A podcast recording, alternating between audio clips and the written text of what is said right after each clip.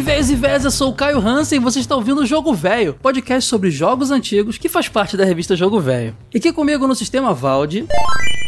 Olá, aqui é a Sora. Diretamente de São José do Seridó, Ítalo Chianca. Olá, jovem, eu sou o Gabs Ferreira da Lura. E eu sou o Edi Tasaka, o véio. Então vem com a gente porque hoje finalmente vamos falar de Rista. Não! Aê, menino!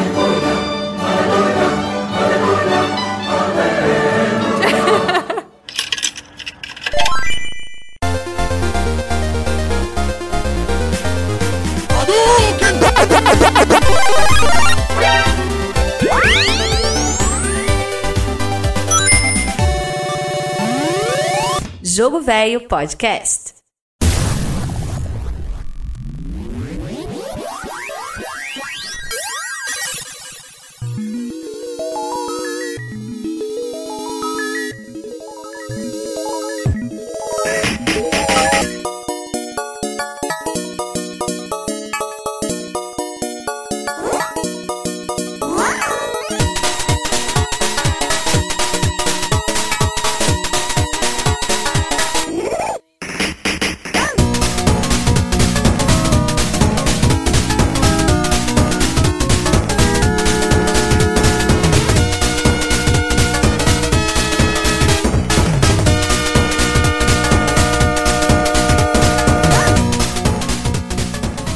Tô acreditando, gente. Finalmente, mais de 70 episódios depois, quase 80 episódios, a gente vai falar de Richter aqui. Depois dessa campanha, três anos de podcast, eu mencionando o joguinho em todo episódio.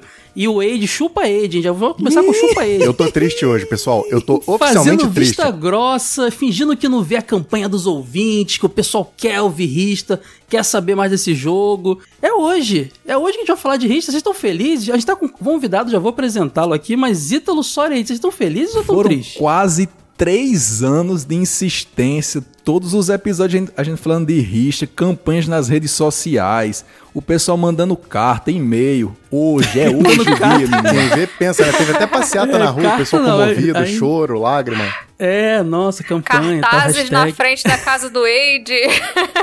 É, fazendo, pichando a porta A gente dele. devia raspar a cabeça do Caio hoje, de tanta emoção. Eu tô aqui que eu tô, tô loucaço aqui, tô correndo pelo escritório aqui de felicidade. E a gente só tá fazendo esse episódio, e aí eu quero falar pro pessoal poder agradecer diretamente a, a pessoa que proporcionou isso. Nosso, nossa nova parceria aqui, a Lura, que representada aqui pelo Gabs Ferreira. Quem conhece o Gabs Ferreira aí? Do hipster.tech, do Carreira Sem Fronteiras Podcast, cara, e da Lura também conseguiu proporcionar isso só com a Lura aqui presente que a gente conseguiu fazer esse episódio. Gabs, você é meu herói, muito obrigado. O que é isso, cara? É, é, eu fico muito feliz por estar aqui. Eu confesso que eu não imaginava a dimensão que tinha é, é, esse jogo aí dentro da, da comunidade Jogo Velho aí. É, a gente teve que ficar uma meia hora aqui antes até o, o Caio conseguir gravar, que ele tava muito emocionado e Tô- até tô- agora. com a água. A edição faz mágica depois, né? Vocês não estão vendo o, o backstage aqui, mas Eu, Muito eu até legal. chorei hoje. nem, nem acredito, cara, nem acredito. eu tô um pouco emocionado de estar aqui também. Ah, obrigado, cara. Você já entrou pra história da minha vida, cara. Eu nunca vou esquecer de você. É graças a você que a gente tá fazendo esse episódio Não, hoje. gente, a Lura cursos online e milagres, né? Exato. é, convencer o Wade a falar de Rista não é, não é fácil, não. Agora, eu quero que os ouvintes é, usem a hashtag aí.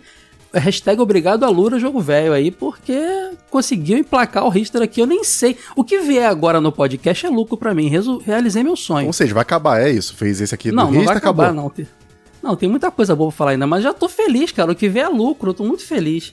É um dia histórico, um episódio histórico. Eu quero saber, Gabs, fala da Lura, cara. A Lura é uma plataforma de, de cursos, né? É, ela já tá aí há alguns bons anos no, no mercado. E eu acho que o que é legal da Lura é que não é só uma plataforma de cursos, né? A gente tem todo um ecossistema, uma comunidade mesmo. hum, Principalmente na parte de tecnologia, né? Que é o nosso forte. A Lura funciona naquele modo Netflix, vamos dizer assim, que você paga uma mensalidade e você tem acesso a, a tudo que tem lá dentro. Mas é, é um pouquinho diferente porque a gente tem mais de mil cursos e o valor é um pouquinho mais caro, né? Que Netflix você não paga mensalmente, você paga anualmente. Tá? Mas é, um- é uma plataforma muito legal, né? Modéstia à parte, né? Eu trabalho lá e tem muita coisa legal lá. Desde programação até marketing, design, é, parte de anúncios, social media, edição de vídeo, galera que quer empreender, tem curso de empreendedorismo, tem até curso de montar currículo, soft skills, comunicação, enfim, é, é, é coisa pra caramba mesmo. E, e além de ser uma plataforma muito legal de, de cursos, é um lugar muito legal de se trabalhar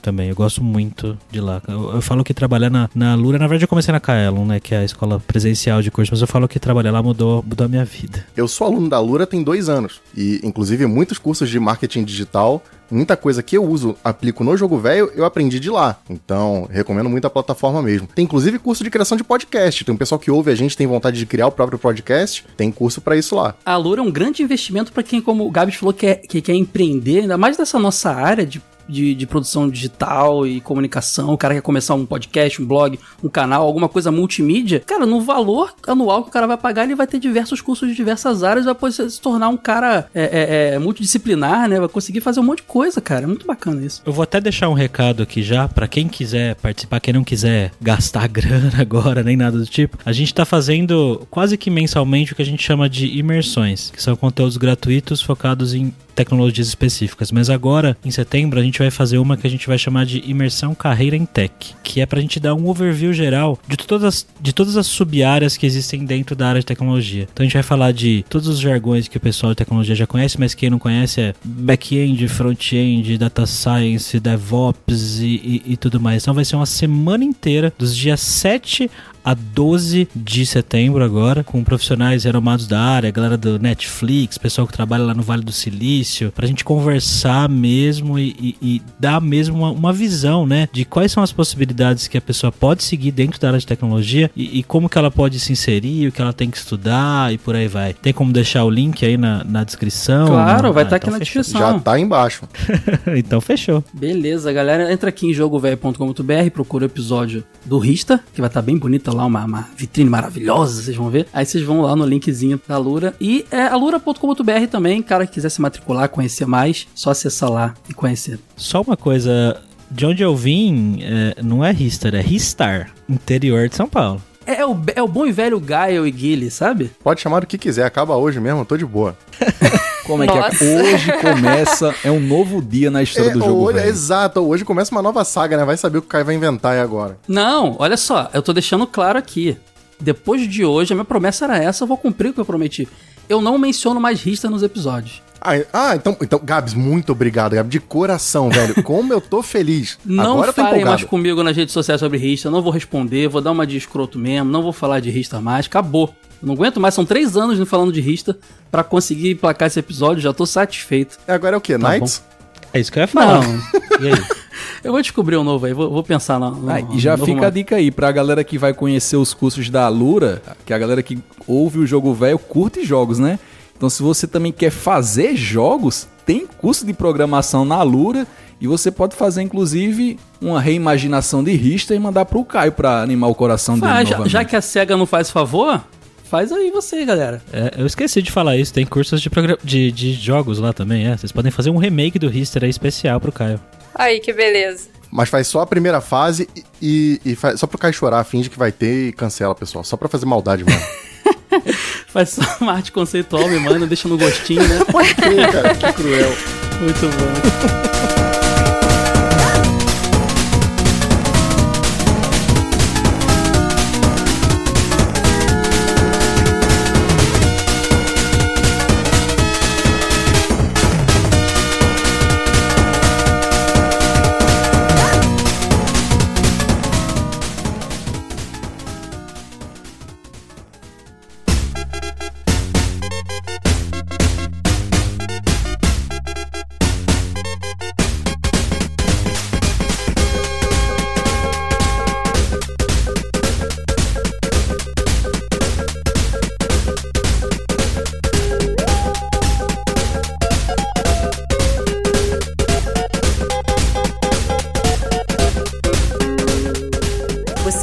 Ouvindo o Jogo Velho Podcast. Pessoal, aquele nosso bloquinho inicial tradicional aqui, eu quero saber do Wade, já que hoje é meu, meu, minha, meu nêmesis do episódio, meu rival aqui é o Wade. Wade, como é que você conheceu esse jogo, Wade? Emulando, minha gente. Serei sincero, porque o jogo é de 95, né? E essa época eu já não tava mais no Mega Drive, eu tava no Super Nintendo. Então eu já não queria mais cartuchinho de Mega Drive. Ah, vamos comprar Virou isso aqui. casaca. É, ah, faz parte, né, cara? A gente tem que jogar de tudo um pouco, o segredo é esse. Sim, sim, exatamente. Então eu só fui conhecer mais tarde ali, baixando aquele emuladorzinho safado pra dar uma jogadinha. Gostei muito, gostei muito. Vou falar, eu- apesar da brincadeira toda, eu vou elogiar o jogo o episódio inteiro. Mas foi meu primeiro contato foi emulando. É, eu vou já contar o meu aqui antes de falar com o resto do pessoal, que eu conhecia aquela velha história. A gente contou uma vez essa história naquele episódio de jogos de, de fim de geração, né? Que a gente listou uns jogos que saíram na no final de vida dos consoles e eram grandes jogos. Que eu conheci o Rista, cara, eu alugava muito. Eu tive Mega Drive é, até muito tempo, demorei a, a passar pra outra. Não tive Super Nintendo, demorei a passar pra outra geração. E eu acabei. é, tinha uma locadora perto da minha casa que faliu. A famosa história da locadora que faliu. Isso era muito comum locadora de bairro nos anos 90, que não era aquelas grandes redes, tipo Pro Game, sabe? As pequenininhas, o cara decidia que não tava mais dando jeito e vendeu todo o seu, o seu estoque por um ótimo preço. E eu consegui alugar, ou, perdão, comprar o cartucho que eu alugava sempre, que era o Rista, com a label toda rasgadinha, mas que era um xodó, cara. E só consegui zerar depois que comprei. Porque Rista era um jogo difícil, gente. Não é um joguinho fácil, não, como muita gente pensa. Sempre muito carinho pelo jogo. Hoje em dia eu tenho o cartucho, tem vários lugares pra jogar. O pessoal manda na Steam pra mim. O Stefan mandou pra mim de presente esses dias, nosso ouvinte. E o pessoal vê Rista, me lembra de mim e tal. Então, muito legal isso, cara. Muito legal o carinho que o pessoal tem por um jogo que eu tenho muito carinho, porque marcou minha infância, cara. Era como ver The Last of Us no Mega Drive, porque eram gráficos incríveis. Nossa, o cara Era tá assim, bicho. Era assim, Eide, era assim. Eu não tinha Playstation nessa época ainda. Eu, ta- eu botava aquilo lá e ficava maluco, que ele voando no espaço, a estrelinha, cara, aquela musiquinha linda de fundo. No Mega Drive, aquilo ali era tipo de cabeça. Não vem querer dar uma de hater, não. Que episódio maravilhoso esse. Ah, Ítalo, me conta você, sua historinha com o Rista. A minha história com Rista, ela se confunde com a minha admiração por o host desse podcast. Conheceu por mim? Porque eu, eu ouvi falar de Rista a primeira vez através do Caio, no antigo podcast dele. E eu lembro dele ter falado assim: era um jogo extraordinário. Ele falando, explicando toda a beleza do Rista. E ele, eu lembro de ver ele compartilhando coisas de Rista nas redes sociais. E eu não era do time do Mega Drive, eu sempre tive Super Nintendo, então não fazia ideia do que era Rista. Então a minha história de conhecimento do jogo vem atrelada a sempre que eu ouvi o Caio nos podcasts, nas redes sociais. Então por isso que esse momento também é muito importante pra mim. Eu sei que é a realização do sonho dele. Eu tô me segurando pra não chorar aqui. Ai, que exagero, Que gente. exagerado, né? ele vai puxar meu brilhar. saco, ele. Você que tá ouvindo esse podcast agora, saiba, hoje é uma realização do sonho dele, ele vai brilhar. A Sora deve ter jogado na época, né, Sora? Você não conheceu a emulação, não, né? Eu não tive Mega Drive. Ah, ah, então tá, tá, tá Ping-pong. perdoado. Cara, isso só prova que Rista é desconhecido mesmo, nem a Sora conheceu Sim, época. sim. Só fui conhecer o Rista depois em emulador. E ó, gente, vou confessar, hein? Eu fui conhecer o jogo por causa do podcast Jogo Velho. Ixi! Caramba! Eu não tinha ouvido falar de Richter antes. Assim, o personagem, o visual do personagem era familiar pra mim. Eu já tinha visto ele, mas eu não tinha, assim, conhecido ele, digamos assim. É porque tem muita cara da Sonic Team, né? Então você olha, tem aquela sensação de já vi isso antes. Que você viu em outros jogos, no Sonic, cara, por exemplo. a, a- abertura, pelo menos da primeira fase, é muito parecida com, Sim. com aquela. aquela não, é, não é abertura, né? Aquela animação que É aparece aquele antes da zigue-zague fase. da introdução, né? Aquele isso, efeitinho. Isso, isso, Uhum, isso mesmo. Exatamente. Aquilo é quase uma assinatura visual deles, né? É, quase assinatura visual e todo, toda a estética, assim, você tem, tem personalidade pra caramba o jogo, mas você vê muito de Sonic e de, e de, e de também depois. A SEGA, a Sonic tinha, ela tinha o seu estilo, né? Assim como o Mario. Quando você joga Mario, você pode, ele pode estar no espaço, ele pode estar em qualquer lugar, mas você consegue ver elementos que te associam a Mario. Então os jogos da Sonic Team tinham muito isso também. A gente vai descobrir por que, que tem essa similaridade, inclusive, né? Além do time. Exatamente. Eu quero saber se o Gabs conheceu o jogo antes ou se eu tô sozinho mesmo aqui nessa, nessa nostalgia aí. Eu não tenho tanta certeza. Assim como a Sora, eu, eu, eu, o, o- visual do jogo pra mim não me é estranho. Eu muito Uhum. provavelmente aluguei esse- essa, essa fita na minha época de Mega Drive, mas não é um jogo que eu me lembre de jogar até o fim, assim. Não é, se eu joguei, provavelmente eu tomei um pau e não, não consegui até o fim. É, eu tomei um pau ontem, então tá tudo certo. O quê?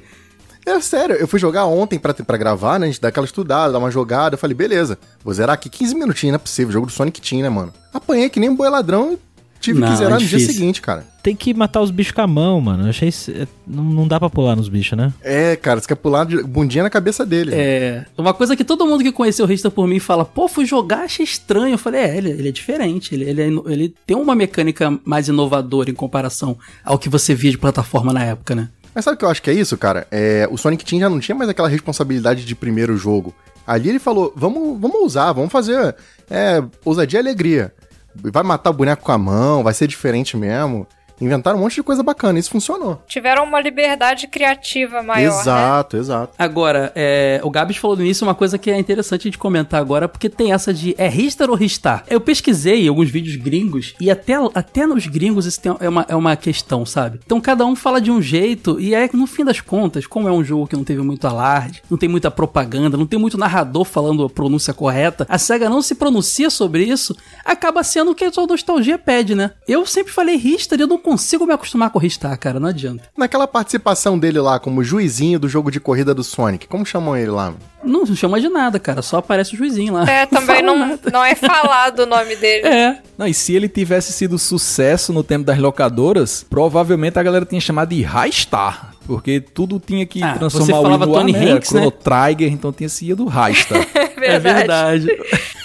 Cara, demais, demais. Agora, a gente tava falando aqui do- com relação à, similaridade do Rista com, com Sonic e tudo mais. Não é à toa, a gente já comentou que é um jogo da Sonic Team, um jogo que saiu em 16 de fevereiro de 95, e ele tem muito mais semelhanças com Sonic do que simplesmente ser feito pela Sonic Team, que era o time que se originou na produção do Sonic, né? A gente já Exatamente. falou um pouco disso no episódio sobre Sonic, de Sonic 1, que tá- vai estar aqui na descrição, então deem uma ouvida depois pra vocês entenderem todo esse contexto do início do, do mascote. Mas o Ristar ele veio antes do Sonic, entre aspas, né? É, não só isso, não só no podcast, hein? Tem a revista Jogo Velho número 4, matéria de capa É, sobre verdade. o Sonic, que a gente falou exaustivamente dessa parte do desenvolvimento aí. Importante. Que tem inclusive matéria de Ristar Que nessa tem matéria nessa de rista, porque tá relacionado, faz todo sentido, olha aí. Exatamente. Richter não pode acabar no jogo velho hoje. Não, eu, eu não falo mais, cara. Não- ninguém me convence. Tentem, tentem me convencer depois, ouvintes. Eu não vou. Eu não- tô muito chega. incrédula. Acho que o Caio não vai cumprir essa promessa, mas vamos Não, ver. Acabou, Mas ele vai falar mais. tudo sobre o jogo hoje, não vai sobrar mais nada. A galera que tá vendo agora o episódio final, que tá vendo que tá com 3 horas e 40, sabe que tá com tem tudo sobre o jogo hoje. Coitado do Gabs, mano. Tá vendo a loucura que é Né? isso aqui, né, Gabi? Eu tô aqui, eu tô aqui, tô ativo aqui, gente. Vamos aí. Lavando roupa suja na frente do convidado, que sacanagem. E- mas galera, por que, que o, Rista veio antes do Sonic? O Yuji Naka, criador do, do- do- da imagem do Sonic, o designer que idealizou na equipe lá o Sonic, o, o Ouriço, antes disso ele tava- eles estavam já pensando, poxa, o Alex Kidd não, não deu muito certo, o Mario lá tá bombando na Nintendo, tem que ter um mascote, tem que ter um mascote na SEGA. O primeiro projeto era um coelho, um coelho orelhudo que tinha uma mecânica de usar as orelhas para esticar, agarrar coisas e alcançar. Primeiro projeto que deu certo, né? Porque teve coisa ruim antes disso ah, ainda. teve, teve. Teve cachorro bulldog, teve ser humano. Deu certo naquelas, é o que eles mais gostaram antes de ir pro Ouriço, né? Exato. Que o Ouriço só surgiu quando começou essa estética, essa pegada de velocidade, blast processing e tal. Aí, Foi quando entrou o o- a, sua- a SEGA da América, que ela começou a adaptar e começou a funcionar. é, aí surgiu a mecânica de virar bola e aí associaram ao Ouriço e o coelho foi pra gaveta, né? É, porque o, o coelho tinha o lance de que ele ia esticar a orelha pra pegar objeto e tudo mais. Isso não encaixaria em nada com aquela dinâmica do Sonic. Imagina o Sonic com o braço cara. comprido, tipo Dalcinha, assim, pegando as coisas, cara. Imagina ele correndo tendo que parar. Calma aí, tem que alcançar aquela parte alta ali. Não fazia sentido, cara. Não tinha como. Exato, porque Sonic é um jogo que você vai botar pra frente. Então você faria. Você escolhe ou a mecânica de esticar ou a velocidade. Não tinha como ter os dois, né? Mas era uma ideia muito Uhum. boa e acho que eles guardaram na gaveta por isso. Depois de inúmeros jogos do Sonic, se eu não me engano, tinha saído até o Sonic CD. O 1, 2 e o CD. Não, não sei se tinha 95 saído. já, com certeza. Já tinha saído tudo, né? É verdade, já saiu até o, o 3. E aí eles chegaram e vamos criar uma coisa nova aqui. Aí ele, ah, calma aí que eu tenho um negócio aqui. Aí abriu aquela gavetinha marota no escritório dele, tirou aquele coelhinho e começaram a pensar como melhorar aquele coelho. E aí ele ganhou uma cara de estrela e um nome estranho, Phil. Estrela parece até um diabinho, cara. Um negócio muito estranho. Ele tem duas pontinhas pra cima. Estrela do Satanás, mano. Minha nossa. Tem protótipo disso, vou pôr no link imagem também, tem, tem betas aí, a galera chega a ver uns vídeos aí muito loucos de como era esse fio era muito parecido com o que ficou pronto no final. Só que com esse nome e com esse visual diferente. Era uma estrela com dois chifrinhos, era meio esquisito. Mas assim, já era bem parecido no visual. Até a pose que ele Sim. faz é bem igualzinha à versão final, né? O que mudou foi, foi é, retoques, cara. Ele, ele ficou mais, mais, cara, mais sonicizado, podemos dizer assim, aquele famoso tênisinho, com, com um desenho legal, aquelas luvinhas, aquela cara meio de, de mascote da SEGA, né? E ganhou o nome de Dexter, que acabou não indo pro final. Que bom, porque Richter é muito mais legal, né? Ô, horrores. É, concordo. E Uma curiosidade, no Japão, o nome do jogo é Richter The Shooting Star. Já que tem o Sonic the Hedgehog, por que não ter o, o Richter The Shooting Star? Explicando que é uma estrela cadente, né? Acabou que no ocidente ficou só Richter mesmo. E é estrela cadente mesmo, né? Caiu, sumiu. Meu amigo, ele não tá perdoando um é verdade, é verdade. Que sacanagem. Só tem esse jogo, né? Não tem outro. Tem esse, tem a versão de Game Gear do mesmo jogo, e o resto é só É. maldade, participação lixo em outros É. títulos. Que ele teve uma versão de Game Gear muito interessante, vai falar mais dela já. Que assim como o Cast of Illusion, assim como vários jogos da SEGA que eram adaptados para 8 bits, como perdia em algumas questões, por questão de hardware, eles inseriam outras mecânicas. Então o Richter do Game Gear é mais explorador, ele tem uns elementos muito mais interess muito interessantes também, para compensar algumas coisas. Tô brincando aqui, Caio, mas é só pra deixar claro pro ouvinte. Eu tô só, é só brincadeira mesmo. Ristar é um jogo fantástico. O único defeito que Ristar tem, de verdade, é timing. Ele só saiu no momento errado. Se ele tivesse saído, talvez. Dois anos, não, um ano antes do que ele saiu, esse jogo teria 70 continuações, cara, de verdade. Cara, ele saiu, Wade, no mesmo ano que o Sega Saturn, cara. Cara, já tinha 32x, eu acho. Loucura É, mas tinha isso. flopado, né? Ele, ele saiu um ano depois do, do PlayStation 1 ter saído. Ele saiu no ano do Sega Saturn. Então, assim, por que, que ele não saiu pro Sega Saturn? Ele poderia ter saído, ele era Não, e- bonitão. e, pensa cara, comigo, sabe? de verdade, a gente já falou do Knuckles Chaotix, tem vídeo no canal e tudo mais. Uhum. Qual que é a diferença visual que justifique o Knuckles Chaotix ser do 32X se você tem Ristar no Mega Drive? Cara, De verdade. ele é mais lindo que o Knuckles Chaotix, mas tem efeito de luz que é incrível e era raro na época. E saiu no Mega, Não, e ele tem game design mais criativo do que o Knuckles Chaotix. sem dúvida. E até que, que o Astal, que a gente sempre fala aqui, quando a gente fala de um, fala do outro, né? A gente vai falar do É. Astal lá do Saturno, de outra geração, e eu considero o Ristar melhor que ele. É, esse- esses anos de 95, 96 foram os mais confusos da história da SEGA. Porque você podia Exato, comprar cara. cartucho de Mega Drive, CD de Sega Saturno, cartucho de 32X. Sega- Meu amigo, era muito embaçado. CD de Sega CD, tinha Activator saindo junto, mas isso era uma briga interna entre a SEGA do Japão e a SEGA dos Estados Unidos. Porque rolou uma soberba muito grande da SEGA dos Estados Unidos depois do sucesso do Mega Drive, de ela achar que ela podia caminhar com as próprias pernas. E a empresa, em vez dela se unificar e fazer uma comunicação que rolasse para os dois continentes, cada um seguiu para um caminho. Você vê que o 32X ele foi sair jun é, é, saiu o 32X aqui, logo em seguida saiu o Sega Saturno no Japão. Então você tem duas plataformas acontecendo ao mesmo tempo. Obviamente, Ristar, é, Pulseman, que é um outro jogo que a gente já falou também, que é maravilhoso. Outro esquecidão. esquecidaço, esquecidaço. Jogo feito pela Game Freak. Vector Man, que também é super bem feito e tudo mais. Que o pessoal fica comparando lá com Donkey Kong, não tem que comparar nada. Perfeito também. Limbo total, né? Pode crer. Não, nessa, nesse balaio tem, o- tem outros jogos também que hoje são muito lembrados. Tem no Sega Forever, tem nas coletâneas como Comic Zone também. Tem uns jogos aí naquela época ali que ficaram meio esquecidos por conta disso. Porém, o Richter é, é campeão de ninguém conhecer. É impressionante, cara. Pouca gente conhece. E quando conhece, dá aquele negócio assim...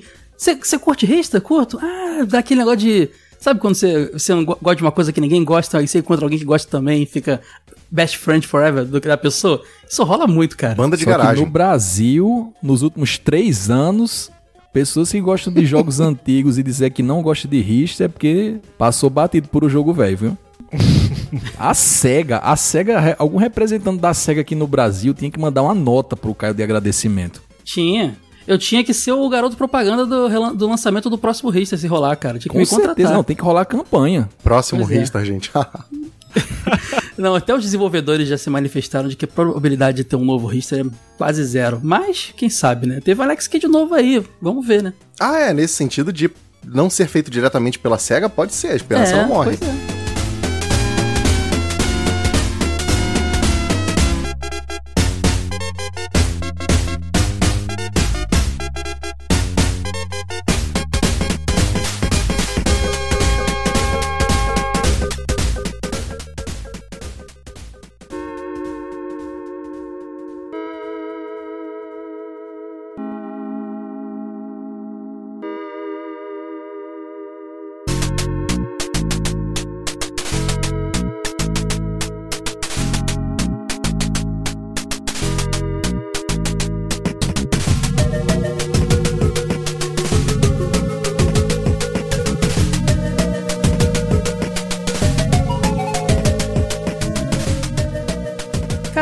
Uma história muito confusa, cara. É, naquela época, essa rivalidade da SEGA América com a SEGA of Japan, eles mexiam muito no trabalho um do outro, né? Adaptavam muita coisa. E a história é, tem diferenças de, da versão japonesa pra versão americana, né? Então, é, tem coisa que eles mexem que era comum das outras empresas, né, também. A gente já falou do Kirby aqui. Mas a história não faz sentido pra mim até hoje. Se você pra me explicar por que que mexeram nisso, eu vou agradecer, cara. Ah, cara, talvez porque, por exemplo, vamos falar primeiro da versão japonesa que foi a pensada primeiro.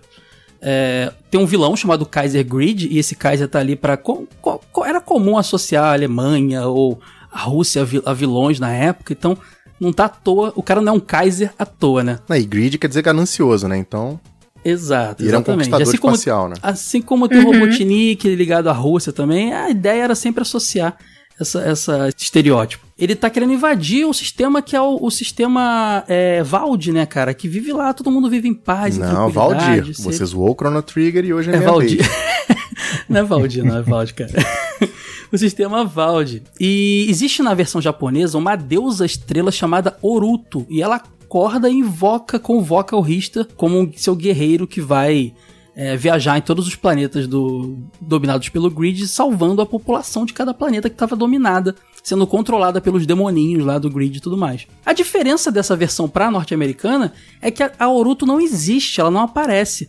O Richter ele é acordado pelo povo e ele vai meio que vingar o pai dele, que é um guerreiro lendário que nem aparece, só aparece os Tem a braços mão, dele. que é igualzinha dele, a mão gigante com um raiozinho assim. E, e não faz sentido nenhum, cara. É só substituir a, a, a rainha deusa suprema por um cara. Que ela é uma estrelinha também. Então, tipo, já tava de Sim. boa, sabe? É que esse negócio de ter uma deusa rainha é muito coisa de anime, né? Tem, eu vejo bastante Troca isso pra em mãe anime. e fala, pô, é a mãe do Richter, é a dona Naruto. É, faria É, mas tem sentido que botar fazer um essa troca. guerreirão masculino, aquela coisa dos anos 90, né? Problema isso. Só faltou botar aquela barba, assim, tipo de Deus, sabe? Caindo de cima da tela. Basicamente a história é essa, cara. E, e- e não muda nada, a não ser essa, essa informação. E aí o, o Richter ele vai viajando os planetinhas. E aí, o mais legal, cada fase é um planeta que ele, que ele, que ele tem que explorar pra libertar os inimigos lá, os os habitantes do, do poder do Kaiser Grid. E os planetas são divididos em dois stages, né? Do- dois, dois atos. E um ato final contra o chefão. Parece com o quê? Sonic. Não, não, esse lance de planeta parece com Buck O'Hare. Outro Não, grande tá. jogo de plataforma. Ninguém- ninguém jogou. ó, Não, não, não, maravilhoso. Buckethead tem um quadrinho bem legal norte-americano. Acho que é norte-americano ou euro- europeu, Sim, não tenho sim. certeza, mas bem legal. Mas o lance é que esse, esse formato de, de, de atos e tudo mais, e um ato final com o vilão, é muito Sonic, cara. É muito, muito a cara de Sonic. Dois atos e o vilão, assim. É é a estética to- total da Sonic Team da época, né? Exato, mas com a diferença de que é aquilo que a gente comentou. Criatividade rolando soltíssima nas fases, cara. Sim, mas sabe que Rista foi muito criticado por revistas na época. Por quê? Porque diziam que ele, ele bebia muito da fonte de tudo que saiu de plataforma. Ah, e inovou cara. pouco. Não, mas o que eu, acho uma eu acho isso tremenda bobeira. totalmente cruel e bobo. Porque todos os jogos, se você pensar, eram clones do Mario ou do Sonic. Cara, seja sincero, é É o, basicamente que eu, isso. ia- é o que eu ia falar, velho. Pois não é, tem e- o que, que tem de tão diferente assim em outros. Exato. Não, e digo mais, vocês não sentiram um- uma diferença muito grande da mecânica? Olha a inovação aí, todo mundo sente uma estranheza, gostando ou não, sente uma estranheza, porque isso era inovador, cara. Sim, é. E você vê que teve assim, uma originalidade. Tanto que o código dele era baseado no código dos jogos anteriores do Sonic. Tem até reaproveitamento de recurso, né? Tem alguns efeitos sonoros ali que você escuta e você pensa, poxa, eu já ouvi isso aí em algum lugar, hein? Então. Sora, tinha aproveitamento de som no Michael Jackson's Moonwalk do Sonic. Então, É verdade. Sim, é. é verdade. a SEGA queria economizar mesmo. Que ainda assim você joga e assim, é outro jogo. Não, se trocasse o Rista pelo Sonic, eles iam ter que fazer um redesign de tudo, porque definitivamente não é um jogo do Sonic, apesar de visualmente lembrar muito. Não, se a gente Sim. for falar das mecânicas que o jogo tem em algumas fases, você vai ver que tem nada a ver uma coisa com a outra, tirando esse estigma de ter sido feito pelo Sonic Team. A questão das críticas é muito da época. A galera tava ansiosa por a, a nova geração, gráficos poligonais. Ninguém queria mais saber de jogo de plataforma. Então era sentar o, sentar o cacete em jogo de plataforma 2D. Pra ver se os Eu sou desenvolvedores fã de revista de mudavam a... Mas você não acha que será meio falta do que falar? Era igual todo jogo de luta é clone do Street Fighter, sabe? Sou eu criticando revista de videogame, mas eu penso um pouco isso. Ah, sem dúvida, eu acho também, cara. Inclusive, eu acho o, a- o mascote Rista, isso é uma coisa que mais me chateia, assim. Eu acho ele de um carisma e de uma, de uma, de uma criatividade tão grande. Poxa, você tinha tudo quanto é animal, cara. Você tinha ouriço, você tinha tudo, você tinha até encanador. Mas uma estrela, que cara. maldade. Era muito legal o lance da estrela, cara. Tinha ele tinha um um carisma muito grande. Isso, esse lance do ovo. Ué, tinha um ovo? Ah, o joguinho que você tá falando, né? Sim, o Dizzy. Pois é. Você falou do ovo, até lembrei de uma coisa aqui que eu sempre comento com as pessoas e eu vejo isso pouco lembrado em reviews, cara. Vocês já perceberam que a estética de Rista é, é muito interessante que todos os personagens que aparecem, eles são meio que uma bola preta com alguma capa? Sim, parece até um personagem daquele. Acho que é do Viagem de Shihiro, que é um carvãozinho. Me lembra muito, cara. Olha aquilo, lembra Sim. na hora. Todos eles, você percebeu, o Richter, ele na verdade é uma bolinha preta que tem uma, uma película, uma capa assim de estrela na frente, como se fosse uma máscara. É. Todos os inimigos parecem que são uma bola com uma armadura. E quando você destrói eles, eles se destroem e viram uma bolinha quicando. Exato. É uma, é uma, é uma, sei lá, uma estética assumida por eles, dire- da direção de arte, muito interessante. Nunca explicado, é só uma escolha estética, muito maneiro. Bem interessante mesmo. Tem chefe que quando você derrota, você desmonta, né? E sai aquela bolinha que se botar uma estrelinha na frente, vira o Richter também. A bolinha com olho, é como se fosse tudo a, a alma deles, sabe? Eu não sei explicar muito bem, mas todos eles são uma bolinha com alguma armadura em volta. Profundo, uma Caio, máscara. profundo. São bolinhas pretas fantasiadas de diferentes coisas, De né? cosplay. De cosplay. É. Os caras criaram todo um, um universo por trás do jogo, né? Tem todo um bestiário. Caio, acredita em tudo que você já falou até hoje. É, cara, Richter, Richter é muito mais interessante do que, do que as pessoas pensam. Então vai ter o legal. livro do Richter pelo financiamento coletivo, né, pessoal? Vão abrir a campanha, é Opa. isso então, né? Você, você é um vendido aí, você nunca quis fazer esse livro. Agora, que se tiver campanha com financiamento, a galera bancar, você vai fazer. Você é um vendido, Gente, cara. a gente conseguiu patrocinador pra falar de Richter, cara. Eu, eu, eu tô aí no mundo pra isso, gente. A gente já tem que agradecer a Alura por esse episódio que tá acontecendo. O cara já quer vender um livro.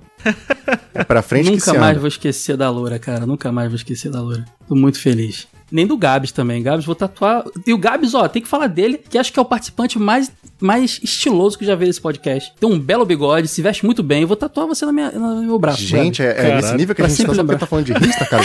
Não, pra quem, pra quem não viu as redes sociais do Gabs ainda, ele tá gravando esse episódio de hoje com aquele bigodinho estilo Dr. Robotnik do filme do Sonic, óculos escuros e de kimono. Tem umas fotos do Gabs de Florido que também que é irada demais. Gabs, você tem estilo, cara. Parabéns. Obrigado, cara. Obrigado. É, é, é uma, é um personal branding. É, não é à toa que é do hipsters.tech, né? Tem que manter o, o estilo do negócio. A imagem é tudo, né? Exatamente, exatamente. Muito bom, muito bom.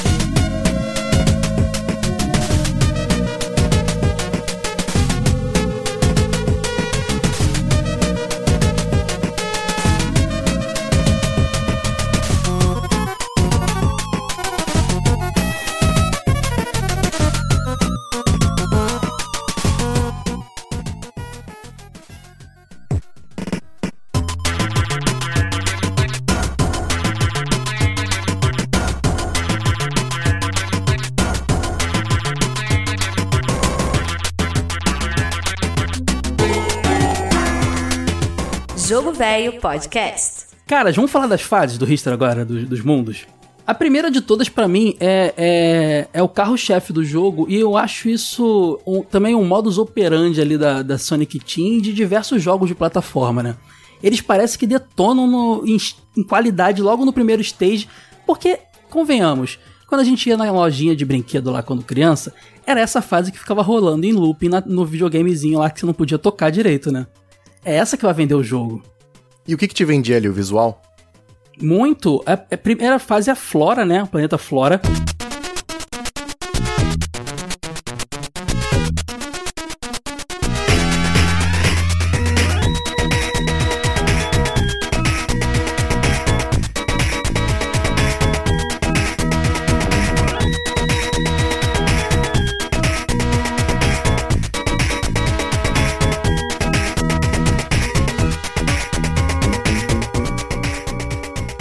O nome já entrega, é, é, uma, é um mundo florestal. Tem aspargo no fundo, não sei porquê, mas tem os aspargo ali. Certeza que é. Ele é muito colorido, cara. Ele é muito bonito. E ele tem um lance muito interessante, isso você vai ver em todo o jogo, que é uma fauna e uma flora muito originais. Uma coisa que a direção de arte de Rista fez com que merece aplausos é, é, é, criar coisas baseadas em seres, em plantas e animais que temos no nosso mundo, mas muito estilizados, assim. Você se sente realmente no outro planeta. E, e para mim, lembra muito a primeira fase de Sonic. Posso estar, talvez. Tem Total, até mod total. de Sonic que usa o background do Rista pra falar que é tipo um Sonic HD. O vídeo é desse. E passa batido, inclusive. Pegaram o, o- Sonic Mania e trocaram o sprite do Sonic e lançaram como Ristar Mania. Muito bom. Ah, isso aí é alimentar muita esperança. Não, mas falando sério agora, é, eu concordo e discordo. Eide, eu tô falando sério desde o início, Eide. Vocês que estão zoando na minha cara. Exato, eu, tô, gente, eu tô aqui pra isso hoje, gente. É, minha- desculpa, é minha vingança pelo Chrono Trigger, nunca mais esquecerei. Mas falando É. sério, de mecânica, eu não acho essa fase perfeita. Por quê? Ela é muito boa, mas o que vem depois é tão melhor que essa fase vira normal pra mim. Mas, cara, de visual. Você acha, cara? Acho, cara. A segunda fase, eu sou louco por aquela fase. Mas a primeira fase, ela tem uns lances muito interessantes que não precisavam existir, mas só mostra aquele lance que a gente sempre fala aqui do, do que separa o jogo bom do jogo ótimo. Tem um trecho, me- acho que é no segundo ato, Kai, agora você vai ter que me ajudar, que a luz apaga. É no segundo ato. No segundo ato, né? E tem tipo uma planta no fundo que ela tem umas folhas tipo luminescentes. E de vez em quando ela vai iluminando a fase, sabe? Aquilo não te, não te impede de ver a fase. Você consegue ver, só tá um pouco escuro. Não é que nem apagou completamente e aquilo vai te salvar. Mas é um negócio de capricho. Você um vê cosmético. Que é, exato. é- você, você se sente meio. Um lance meio avatar, sabe? Nesse Sim, sentido e tem de capricho. muito cara de Avatar anos Muito. antes, né? Exato, total cara de Avatar. O Kai falou desse lance das mecânicas, de, de combinação dos poderes do Rista com exploração do cenário, de caminho que você explora. Tem rota diferente. Não é aquele jogo que só tem um caminho único. Eu vou jogar de uma forma, o Kai vai jogar de outra. A gente vai ver coisas diferentes na fase. Tem até passagens secretas, né? Passagem secreta e item secreto. Sim, ele não tem a pegada acelerada do Sonic, ele é explorador. Você precisa em tudo quanto é buraco. Esse lance que o Wade falou da luz é muito interessante e é uma coisa que é muito mencionada nos reviews de Insta, porque ele tem efeitos de luz muito competentes que, que entregam a experiência de você estar trocando de luz mesmo no console 16 bits. Tem essas plantas que você tem que dar uma cabeçada pra elas acenderem o cenário, como se fossem uns postes biológicos, sei lá. E você tem, no- antes do chefe final dessa, desse mundo, você tá numa floresta densa com muitas árvores, mas sabe quando tem aqueles fechos de luz entre as folhas que faz só Pode algum- crer, né? Vem tipo uma linha reta assim de luz. Cara, você tem isso no jogo, cara. E fica como se fosse um sprite, como se fosse um- uma, pel- uma camada na frente da tela, sabe? pilar de luz, assim, realmente como se tivesse muita folha em cima. muito e o legal, sol só estivesse atravessando por umas frestas, né? É muito bonito, cara. Esse de lon- essa é de longe minha fase favorita de Rista, cara. Impressionante. A Sora falou do negócio da cabeçada. Isso é um negócio que o jogo não te ensina de jeito nenhum. Mas se você aprende uma vez, você quer fazer no jogo inteiro. Que é dar cabeçada em parede. Porque eu fiz Sim. sem querer, eu falei, pô, não tô conseguindo passar esse pedaço. Aí bati com a cabeça na parede e caiu uma esmeralda. E eu falei, opa! Você fica com um toque, você começa a andar que nem um maluco dando Vira cabeçada um lance meio. Metroidvania, assim, tipo, eu vou É. fu- futucar toda a parede que eu achar até o final do jogo. Exatamente. E boa parte cara. delas tem alguma coisa. É porque a mecânica do Richter é basicamente você ah, esticar seus braços e agarrar cantos diversos. Tem buraco, você pode tirar itens do buraco, você pode é, saltar e agarrar plataformas que estão no alto e coisas do tipo. E você também, nesse- no ato de fazer isso, você pode dar uma cabeçada no seu inimigo, assim que você mata, né? É realmente muito diferente. Mas que proporciona uma joga, uma, uma- um gameplay muito interessante, ao meu ver, sabe? É, eu comecei a jogar um pouquinho antes da gente gravar, né, pra me lembrar e tal, e, e eu cheguei numa parte onde eu não consegui passar, provavelmente eu tinha que dar uma cabeçada ou fazer alguma coisa assim. Hum, você tem que usar a parede como propulsor. Você vai dando cabeçadas na parede e você vai subindo cada vez mais. Sabe, lembra do Mega Man que dava aqueles pulinhos na parede assim? Sim, sim. Ele, ele batia o pé pulando, usando a parede como trampolim. Era meio que isso, só que em vez de você usar o pezinho, você usa a cabeça, né? O risco da cabeçada em tudo. Mas você sabe que tem trecho do jogo, e não só isso na primeira fase eu não lembro, mas o resto do jogo tem. Tem momentos que você para e pensa assim: peraí, tô travado, não sei o que fazer. E tem coisas que são muito sutis e você só percebe na tentativa e erro. Na segunda fase, na parte da água, por exemplo, tem um trecho que a água tá subindo, tem um inimigo que você tem que matar, porque tem algumas partes do jogo que você só abre quando você mata todo mundo, né? Então você tá preso, visivelmente, não tem nem como voltar. O inimigo, o teu braço não alcança. E eu falei assim, cara, peraí, eu fiz alguma coisa errada aqui, acho que eu vou resetar. Eu parei, eu falei, cara, acho que eu vou fuçar na internet pra ver se acha alguma coisa. E eu fui reparando que a água subia bem devagarinho. Mas não é um negócio que te dá um retorno visual que você vê, pô, a água tá subindo. Tão pouquinho que eu falei, caraca, peraí. Aí eu fiquei uns 10 segundos parados, a água subiu e eu alcancei o inimigo. Eu acho maneiro maneiro por um lado. Eu não, sei, não, não vou nem botar isso como defeito, mas é um negócio que não é um jogo realmente que vai te dar resposta óbvia em alguns momentos. Eu fui descobrir depois de muitos anos dessa segunda fase da água lá que você precisa que as bolinhas você pode usar como plataforma. Você, imagina eu, já com quase 20 anos na cara, que foi faz um tempo que eu descobri, mas já tava velho, descobrindo uma coisa nova do jogo que eu joguei na minha infância, cara.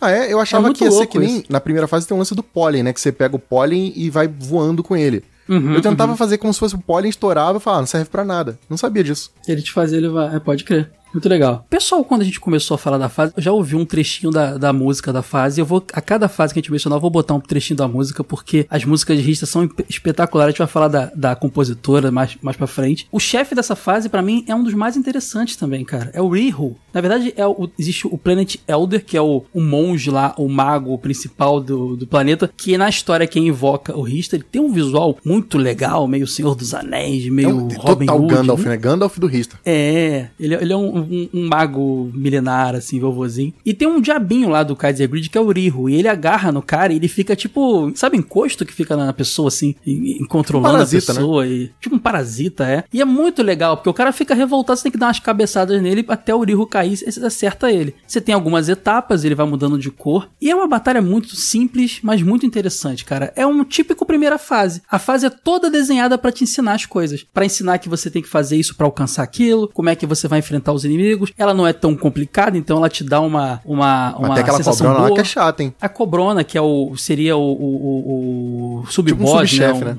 Um Subchefe aí e tal. Mas não é tão difícil, não. Você tem que bater na cabeça dela três vezes e você ganha dela. O cenário é tipo um jogo da velha. Exatamente. Só tem um negócio que a gente não comentou sobre o nome do planeta que eu queria comentar, né? Que é o nome japonês. Que tem um trocadilhozinho, né? É, no inglês é, é Flora, né? É, exato. No, no inglês é flora. Só que acontece, a versão japonesa, ela pega o elemento central da frase, embaralha as letras, e aí ele faz sempre uma brincadeirinha. Ou ele tira uma letra, ou ele troca, ou ele acrescenta. Então, sei lá, essa fase é baseada em green, né? Que é florestinha e tal. E o nome japonês é Near, N-E-E-R. Que era o green sem o G embaralhado. E ele faz isso em todos os mundos do jogo, né? Muito, muito bacana, cara. Muito, muito legal a sacada. Pena que na versão inglês se perdeu isso, né? Mas. Exatamente, mas assim, todos os nomes têm a ver com a temática do mundo, né? Porque jogo de plataforma é isso, né? O mundinho da floresta, o mundinho do gelo. Pelo menos esse jogo brinca com isso, né?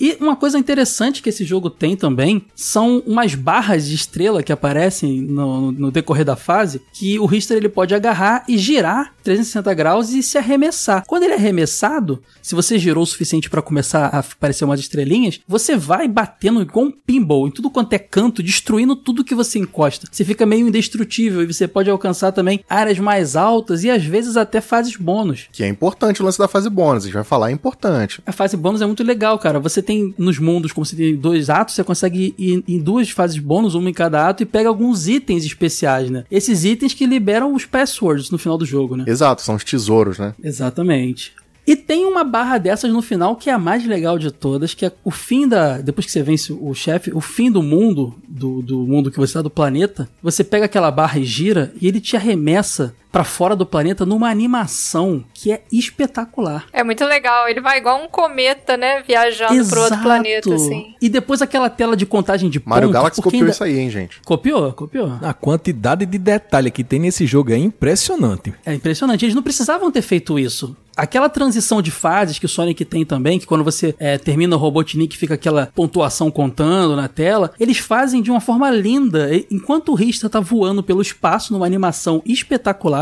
tá contando a pontuação. Então você fica ali admirado por aquela E música ele linda. te dá uma nota pessoal- também, né? Pela tua performance. Sim, exatamente. O pessoal vai ouvir a musiquinha agora. Olha que música bonita.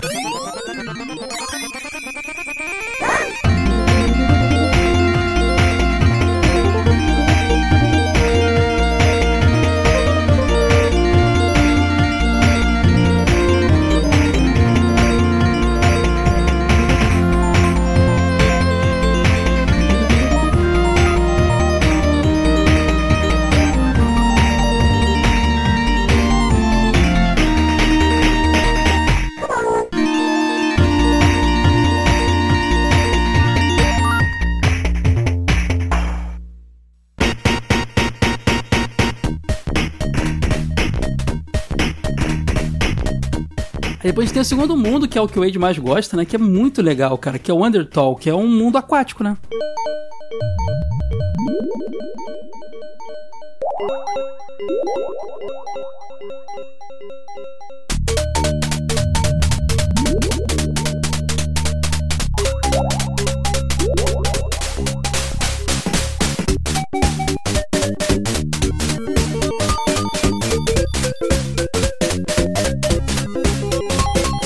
Cara, mundo aquático e, cara, sei lá, não, não tenho palavras pra descrever isso. Nossa, tu deixei você ser palavras, Ed? Não, não, né? é porque é chocante. a gente tá acostumado àquela coisa de mundo da água ter duas mecânicas diferentes, né? Ou você é Uhum. o Sonic, anda devagar e tem que pegar oxigênio, ou você é o Mario, anda devagar, mas não tem que pegar oxigênio. Ristar Uhum. não precisa disso, só que ele tem uns lances que, que fazem todo sentido com água. Se você entra numa piscina e tenta mergulhar pro fundo, se você não fizer força, a pressão da água te leva de volta pra Tem superfície. pressão da água. Exatamente. Nenhum jogo pensa nisso. Ristar pensou. Rista, antes do Mario 64, você tinha como nadar só batendo os pezinhos devagarzinho ou dar abraçada. Olha Exato. você- é, é a mecânica do, do peixe espada do Donkey Kong. O Rista tem isso acoplado nele normal, né? Que ele dá um jato, dá tipo um turbo. Mas esse negócio dele, dele ir pro fundo, e se você não ficar pressionando o botão, ele voltar pra superfície, por si só já é um negócio que tipo, você fica assim, caraca, esse jogo aí, galera pensou bem. A trilha sonora é, é, é- Nossa, essa música é a melhor música do jogo, fácil, assim, pra mim, disparado. Eu acho também. É, você sabe que os efeitos chiptune lá da música, eles emulam o barulhinho de bolha? Sim, não, tem umas partes ali que você fica chocado. É, dema é demais, cara. As pessoas pensam que eu fico exagerando quanto a esse jogo. Eu não consigo, eu fico Não, revoltado com um, isso. Tem que tem jogar. essa galera. fase nesse mundo, ele tem um inimigo que é tipo um camarãozinho. E aí, quando eu vi o camarão, ele fica parado. Eu falei, ah, beleza, um inimigo que tá parado, eu vou bater nele e vou passar. No que eu vi o camarão, eu botei pra cima pra ir em direção a ele. E o camarão foi pra cima também. Eu falei, não, peraí. No que eu botei pra baixo, ele desceu junto comigo. Eu falei, ah, não, sério que criaram um inimigo que se move exatamente como você? E tipo, depois ele para pra que você consiga matar ele, senão você fica andando pra sempre. Mas eu achei aquilo tão criativo, falei, cara, que bobo, mas ao mesmo tempo um negócio tão interessante. Então, tem sempre um elementinho desse assim que te vai tirar um, um sorrisinho e falar, puta, que bacana esse jogo, hein?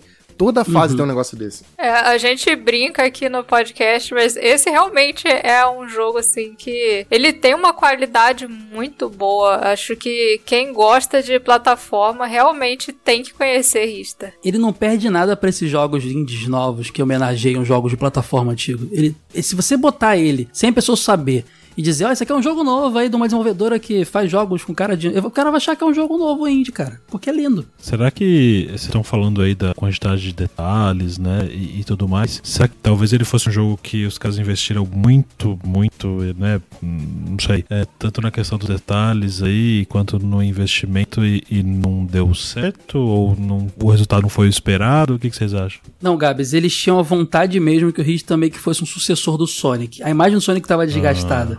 Entendi. E, eles e acho que mais eles até que estavam incomodados em fazer mais um Sonic. O público até queria. No Saturn o pessoal queria muito um grande Sonic no Saturn. Até teve alguns joguinhos mais ou menos. Mas eles queriam emplacar um negócio novo.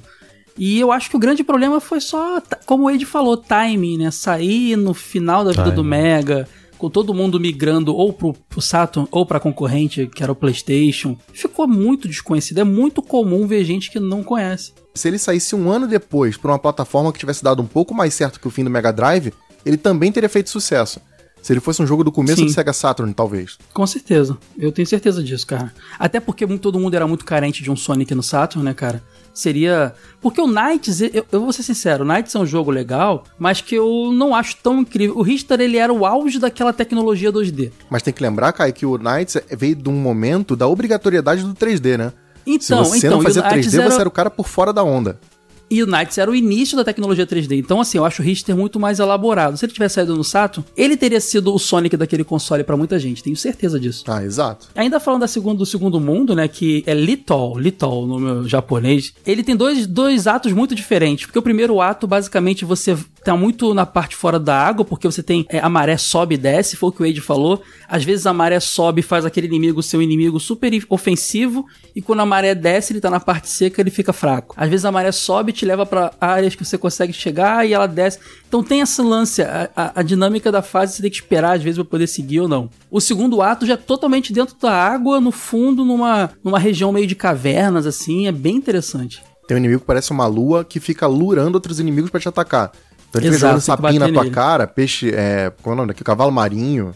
Negócio bem É. doido. É muito legal, cara. E aí você tem que o chefão, que é um chefão imponente pra caramba, que é o Osat lá, que é um tubarão, um martelo. É muito imponente. Eu lembro quando eu vi a primeira vez, eu falei, caramba, cara, tô com medo de verdade. A, a mecânica dele me lembra chefe de Donkey Kong Tropical Freeze, que é um jogo recente. Que é aquela coisa de você vê ele lá no fundo, você tem que ficar esperando ele vir te atacar, né? E ele vem com tudo, você tem que estar preparado pra poder dar uma cabeçada na hora certa. É, ele é ameaçador, porque ele fica lá atrás só esperando a hora de dar o bote. E mandando capanga. Não, os e tem uma parada que o chão tá cheio de tampão, como se fossem rolhas, né? E cada vez que Uhum. você acerta ele, ele sai ricocheteando pela tela, ele tira uma das rolhas, então a água desce um pouquinho. Desce, é. São três ou quatro golpes, a água desce totalmente, aí ele fica sem, sem fôlego, né? Se bater no chão é hora de você dar o golpe final e vencer o tubarão, cara. Mas é imponente, não é difícil, mas dá muito medo de primeira. Eu morri na primeira, inclusive. Caramba, eu não vou te criticar porque já, o Richter é um jogo difícil e eu jogo ele quase toda semana uma Uma partida. parada que a gente não comentou é que o Ristar, diferente do Sonic, não tem lance de argola, né? Então ele tem quatro estrelinhas, é como se fosse assim, É. pode tomar quatro porradas pra morrer. E durante a Exatamente. fase você pega estrelinhas que recuperam, tem estrelinha amarela que recupera um ponto, e a azul que recupera tudo, né? Que enche a, ba- a barrinha das quatro estrelinhas. Você tem baús espalhados na fase, né? Exato. É até bom falar dos itens agora. Nesses baús você pode pegar a estrelinha amarela, que recupera uma, como a gente falou, azul, que enche tudo, e uns diamantes que o Rista, como um bom jogo 16 bits, ele tem pontos, ele tem pontuação. Ele ainda tinha aquela preocupação de fazer pontos que veio dos arcades. Então dá essa- essa- essas moedinhas, essas pedras amarelas de cristal, diamante, dão pontos, né? dão 500 pontos, se eu não me engano. Então tem. Basicamente é isso, né? Tem mais algum item que eu fiquei. Tem, que fiquei às vezes fora, tu pega não? aquela estatuazinha do Ristar que teoricamente é uma vida, mas Ah, teve uma que eu é, peguei que eu não consegui transformar em vida. Ah, isso aí é na, na fase do fogo. Isso aí, é- isso aí é porque é pra você poder fazer, jogar no lugar. Aí cai fogo em cima e você vai poder Ah, entendi, passar. entendi, tá. É, ela, ela nem é dourada, ela é meio cinza. Isso. Depois a gente tem a Scorch, que é o One Clove na versão japonesa.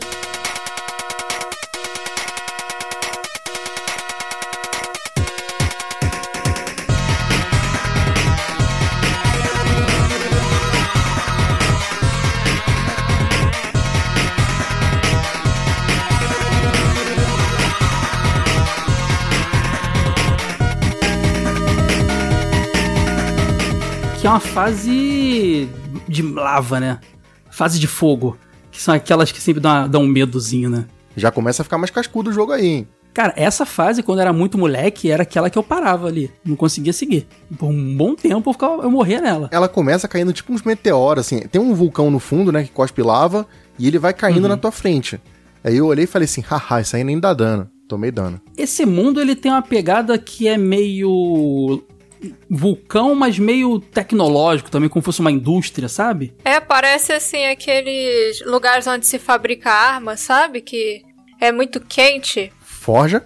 Forja isso, é como se fosse uma é, forja. pode crer. Só que mais moderna, né? A gente não falou do subchefe da outra, que era uma sequência de peixes que vinham com a onda, tinha que enfrentar, super fácil. A dessa fase é muito chatinha e pra um- uma cabeça de criança era difícil, eu tinha que anotar. Que é quase um. Como é que é o nome daquele jogo mesmo? É o Gênios? Gê- Quase um Gênios, cara. Ah, é, pode que ficam saindo bolinhas da- dos buracos e dá uma, uma. Você tem que matar eles na ordem que saem. Se você errou, você toma uma porradinha. É, daí pra frente no jogo, acabou o chefe padrão comum também. Você começa a ter uns chefes mais criativinhos. E nessa fase que você também tem umas fornalhas que saem do chão, e aí o, o- você pega um- umas estatuetas do Rista que parecem até a vida, né? Uma estatueta de, fe- de ferro que serve pra você jogar pra fornalha achar que o Rista tá pisando, ativar e você poder passar depois sem se queimar. Assim, é bem, bem difícil, bem, mas bem legal. Você falou do lance do, do, do subchefe da fase d'água, eu esqueci de falar disso. Não parece fase de elevador de beat'em up? Lembra? Porque vem o inimigo, você tem que derrotar ele, enquanto você não derrota, não vem a próxima leva. É. Tem, tem, tem um pouco de inspiração nisso, pode crer.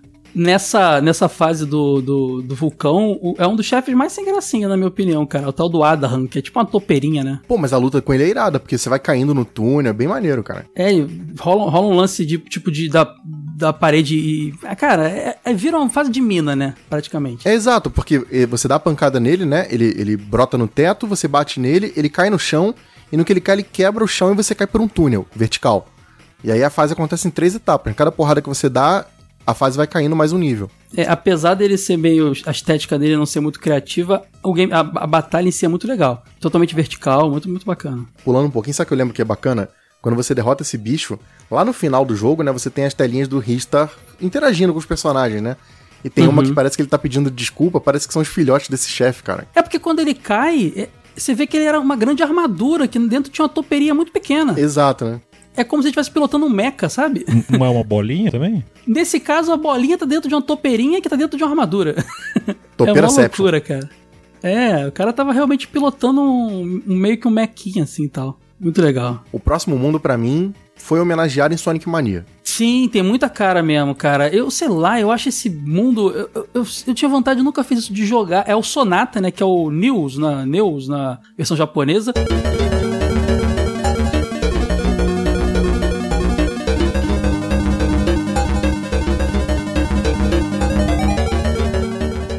É, psicodélico pra caramba esse mundo. É, essa ideia de usar instrumento musical assim, cara, muito criativa. Muito criativa mesmo. E, inclusive o lance do chefe, esse é o chefe mais divertido do jogo, cara. É, já podemos falar dele, cara, que é o, o passarinho cantor, né? Ele canta mal e as notas dele vêm toda deformada na tua direção, você tem que fugir. Quando você bate nele que ele cantou mal, vai um passarinho todo pequenininho, bonitinho, que não serve pra nada, só pra cantar afinado. Aí ele tenta derrubar o passarinho que tá cantando bem, cara. Não tem sentido nenhum, mas é muito engraçado. Mas tem muita personalidade, cara. Não é um chefe qualquer. É, não é só aquela coisa de aparecer o bichinho, vou criticar Donkey Kong. De, de aparecer o abutre, você bate na cabeça dele, ele vai embora, sabe? Não, tem uma, uma piadinha ali no fundo, né? Exatamente, ele tem caras e bocas, é muito interessante isso. A fase toda ela é muito interessante, que é- você tem elementos de. ele- ela também é bem futurista, ela parece até uma. ah, Sei lá, é um mundo claro, uma cidade clara, mas meio metalizado, e que todos os elementos que você encontra nela são tem referências de notas musicais, de instrumentos. É, você vê uma, ba- uma barra que você tem que subir, na verdade é uma grande flauta. É tipo o lance do Studiópolis do Sonic Mania mesmo. É, exatamente, cara. E é, e é- e é uma fase bem difícil, não é nada fácil essa fase. Não, desse momento pra frente do jogo, gente, paciência e se estiver emulando, save state. Exatamente, cara. Você tem vários elementos que meio Sonic, você tem é, é, tirolesa. É, é muito, muito complexo. Tem um subchefe que é legal demais, que é uns passarinhos robóticos que dá uma bicada em você é, quando você tá passando. Uns passarinhos gigantes, fica um passarinho fa- Ah, é um, regendo é um passarinho, e- tem tipo um, chapéu, um boné, não sei o que que é, né? É, tipo um passarinho fica pescoçudo. regendo eles. Exatamente. De óculos cara. Escuros, viu? exatamente. Tipo, sei lá, um jazzman, uma coisa assim. É muito legal, cara. Muito legal.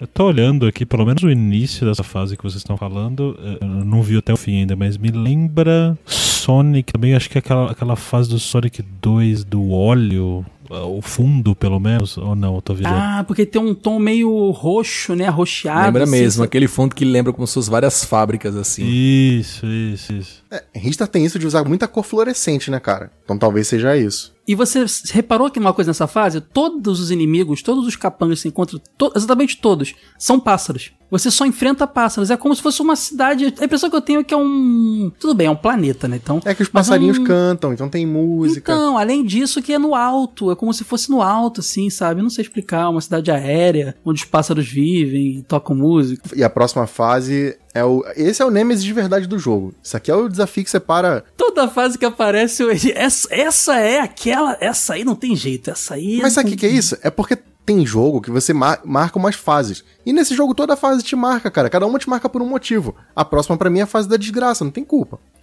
Também você vai descendo uma rampa de neve a toda velocidade. Não tem Não, como isso não intro- ser uma desgraça. Sonic 3, gente. Isso aí é uma homenagem a Sonic 3, não é possível. Essa intro é maravilhosa. A fase é a Freon, que é a Elikik na versão japonesa, né? Que é uma fase de gelo.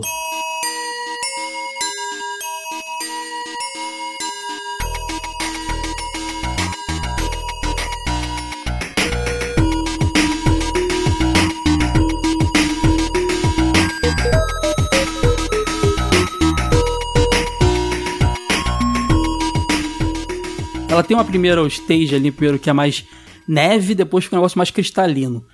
E ela É escrota, gente. Ela é, ela é maligna, ela é do mal, ela é pra você sentir raiva. Eu mandei mensagem xingando o Sonic Team, cara. Acontece. Ela é que tem mais diferenças da versão japonesa e, e ame- americana, porque, por exemplo, começa que você tá descendo uma grande rampona de gelo para poder chegar na fase. Na versão japonesa você tá só deslizando. Na americana, você começa a deslizar e de repente você pega um, um esqui, cara, e fica esquiando. Pra Isso é ficar tão igualzinho legal. ao Ice Cap do Sonic 3. É, você não controla, é só uma animaçãozinha, mas é tão bacana de ver aquilo ali. Esse mundo, ele é o mais bonito, assim. Pra mim, ele até lembra aquele milênio de prata do Sailor Moon, com aquelas coisas assim, meio roxo no fundo, coisa de gelo. Parece Tem uma cristal, aurora né? boreal. no fundo tá meio, meio ondulada, assim, sabe? É. é bonito mesmo. É tipo meio aurora boreal, né? Isso, é, é. Pois é. E, cara, o chefão dela é o mais interessante, que tem uma, uma, uma, parada que eu não sabia descobrir pelo Wade, ó. Mesmo jogando esse jogo desde a minha infância, eu descobri com a pautinha que o Wade fez uma curiosidade. Porque o nome do chefão é o Itamor, que é um bichão gigante que você tem que jogar pratos de comida quente na boca dele. E ele vai derretendo, né? É, exatamente. Na versão japonesa é um gato metálico. Na norte-americana é um monstro de gelo. Faz sentido, vai derreter o gelo. Na japonesa eu nunca entendi por que, que é um gato. O que, que o gato tem a ver com gelo? E aí o Wade botou na pauta, né, Ed? Então, é, tem a ver com uma lenda japonesa, né? Com um ditado, né? É, é um provérbio japonês que fala que se você não, é o cara que não aguenta comer comida quente, você tem língua de gato. Aí. Genial. Criativo, cara. E tem um negócio curioso, Caio. Essas imagens que aparecem no final do jogo, que é o Richter interagindo com os personagens, eles trocaram o gato pelo monstro de gelo, mas esqueceram de tirar o rabo. Ah, não reparei. então, se você fizer a versão americana, você vai ver. É o chefão, só que botaram um rabo ali que nem, nem existe na animação. Essa fase tem um negócio escroto que é o. é- essa é a minha raiva. Ela tem um pedaço que é de gelo e você anda e desliza. Tem aí padrão, todo jogo de gelo tem isso. Só que no Ristar você não tem controle. Ele começou a deslizar, azar o seu, ele tem que ir até o final. Aí chega no final, não é uma parede que você bate e para. Não, o jogo não ia ser bonzinho com você nesse sentido. Ela é uma rampa que você sobe, desce e vai continuar deslizando, só que no sentido contrário. Então, tipo, ou você acha o momento certo pra parar, ou você vai ficar sendo espancado de um lado pro outro até morrer. Cara, isso é maldade E demais. se vier inimigo, você tem que pular. Não, e sempre tem bichinho de espinho ainda por É. cima. Que é pra te sacanear mesmo. Exatamente. Não, é dificinho mesmo, cara. Essa, essa esse, esse jogo e essa fase é impressionante. Não é nada fácil. O subchefe é uma- basicamente uma briga de, de bola de neve, né? Isso é muito interessante, cara. Muito legal. Tem um carinha lá que faz uma bolinha de neve tacando e você tem que tacar a bola de neve nele de volta e é isso aí, cara. Muito legal. É, se o chefe tem que tacar sopa na boca dele, bola de neve é de menos, né? Mas funciona bem maneiro, cara. Cara, agora tem uma fase muito interessante que é a Automaton, que é, é Rewhoop na versão japonesa, que ela é basicamente uma fase tecnológica, né?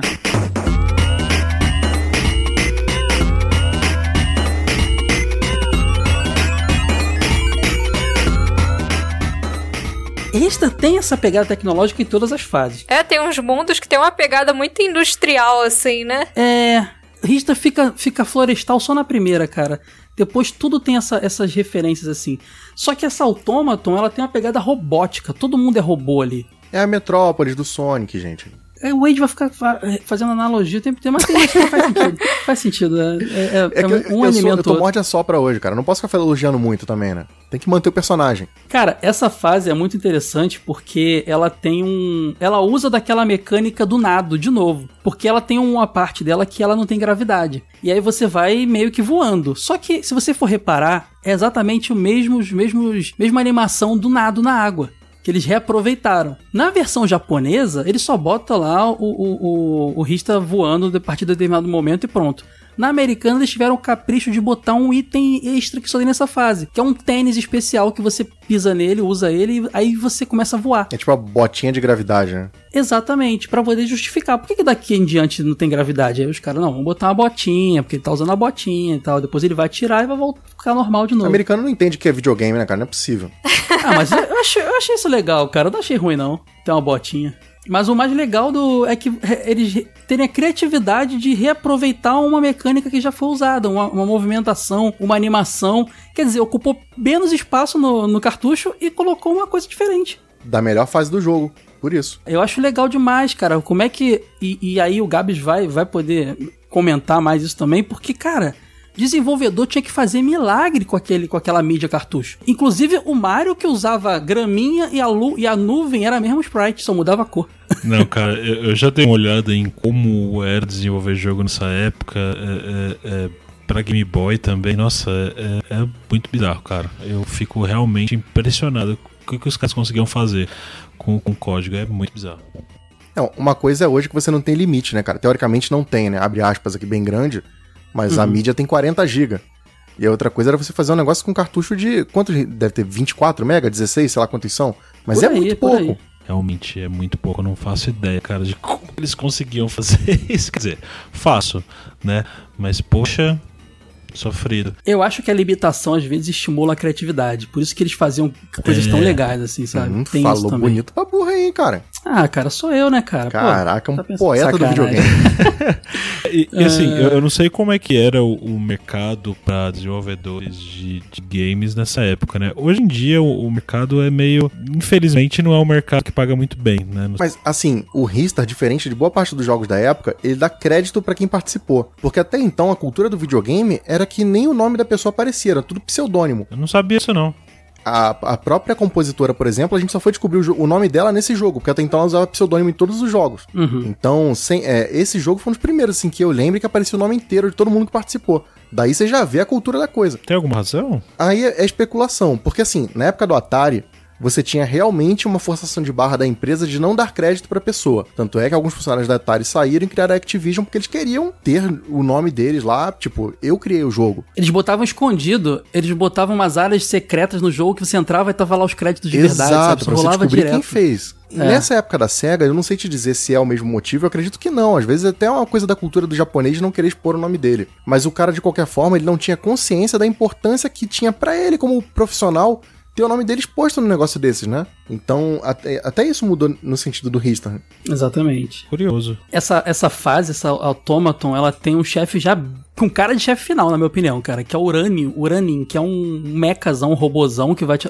É tipo um Frankenstein, assim. Por que, que eu falo isso? Porque ele tá lutando com você, você tem que dar várias porradas até ele desmaiar. Mas quando ele desmaia, lá atrás na fase tem o Inones, que é um cientista meio com cérebro gigante, que é como se fosse o cara que criou, que eu entendi da história, é o cara que criou esse Unani, Uranin, e ele fica controlando ele, e quando ele cai, ele começa a usar uma garra lá de trás, tipo essas garras de shopping que pega de pelúcia, sabe?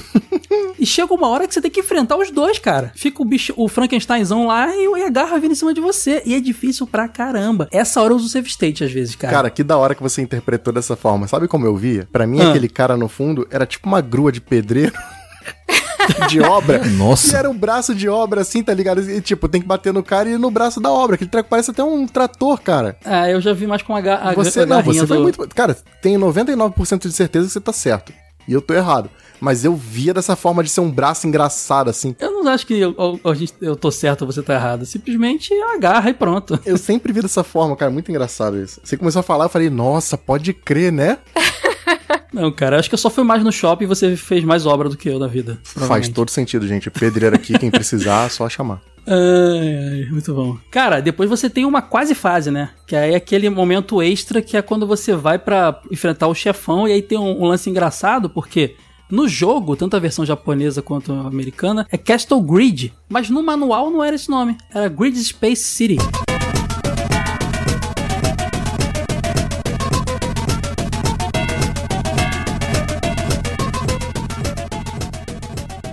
Mas é uma fasezinha que você tem uns subchefes, né? Você tem o próprio Inones ali de novo, aquele bichinho pequenininho. Ele, tem um ciclope, o The Cyclope Sentry lá, que é um- uma cobrona com olho só. Antes de enfrentar é, o, o grid propriamente dito, né? Que é a luta final, que é uma luta maravilhosa, que é um chefão de, que impõe respeito, porque o Kaiser Grid ele tem uma pegada meio Drácula. É, ele se move meio Castlevania Symphony of the Night. Ele deixa rastro assim na tela, né? Sim, ele bota exatamente, ele com aquela capa tampando o rosto, assim, tipo a Drácula voando assim, e no fundo você vê é, é uma fase bem estreita a luta final, né? Você vê o trono de fundo assim, e todo todo você tá no planeta dele, né, cara? Então você vê meio que o- o- as partes do planeta assim de fundo também. É uma luta bem difícil, tem que ficar batendo nele, ele fica É, jogando ele um monte tipo de satélite, né? Ele joga umas paradinhas, você são os bichinhos, tem hora que eles explodem, tem hora que não explode, você tem que jogar de volta. Bem maneiro. É a típica luta assim, é uma luta demorada, que você vai ter que bater bastante nele e ele tem um bastante armamento. É basicamente isso. E se você achava que Rista era um jogo brilhante, na luta contra o último chefe você vai ver o que, que é brilhante de verdade, hein? O cara fica quase cego.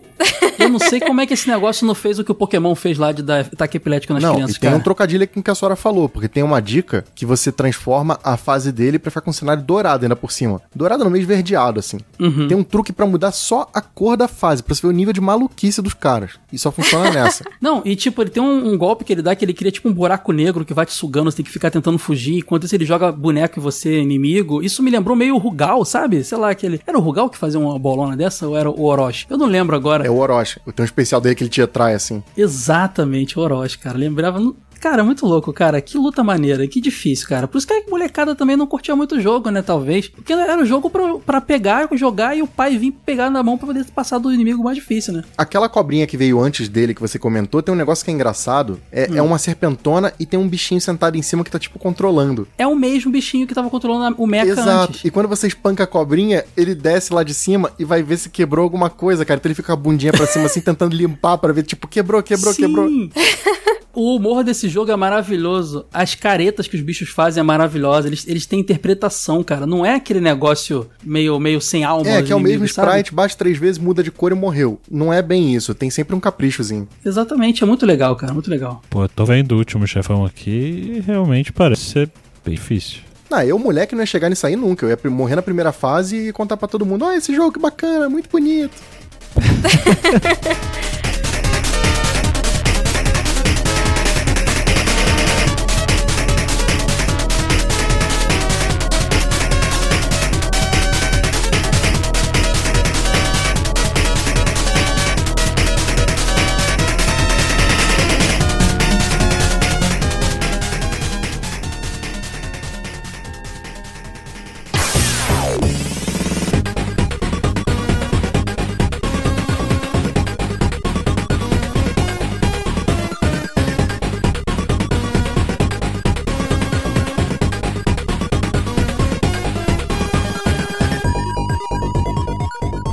Aí depois você tem o final do jogo, que é aquele momento que o Wade falou que era bem, bem padrão de jogo de plataforma, né?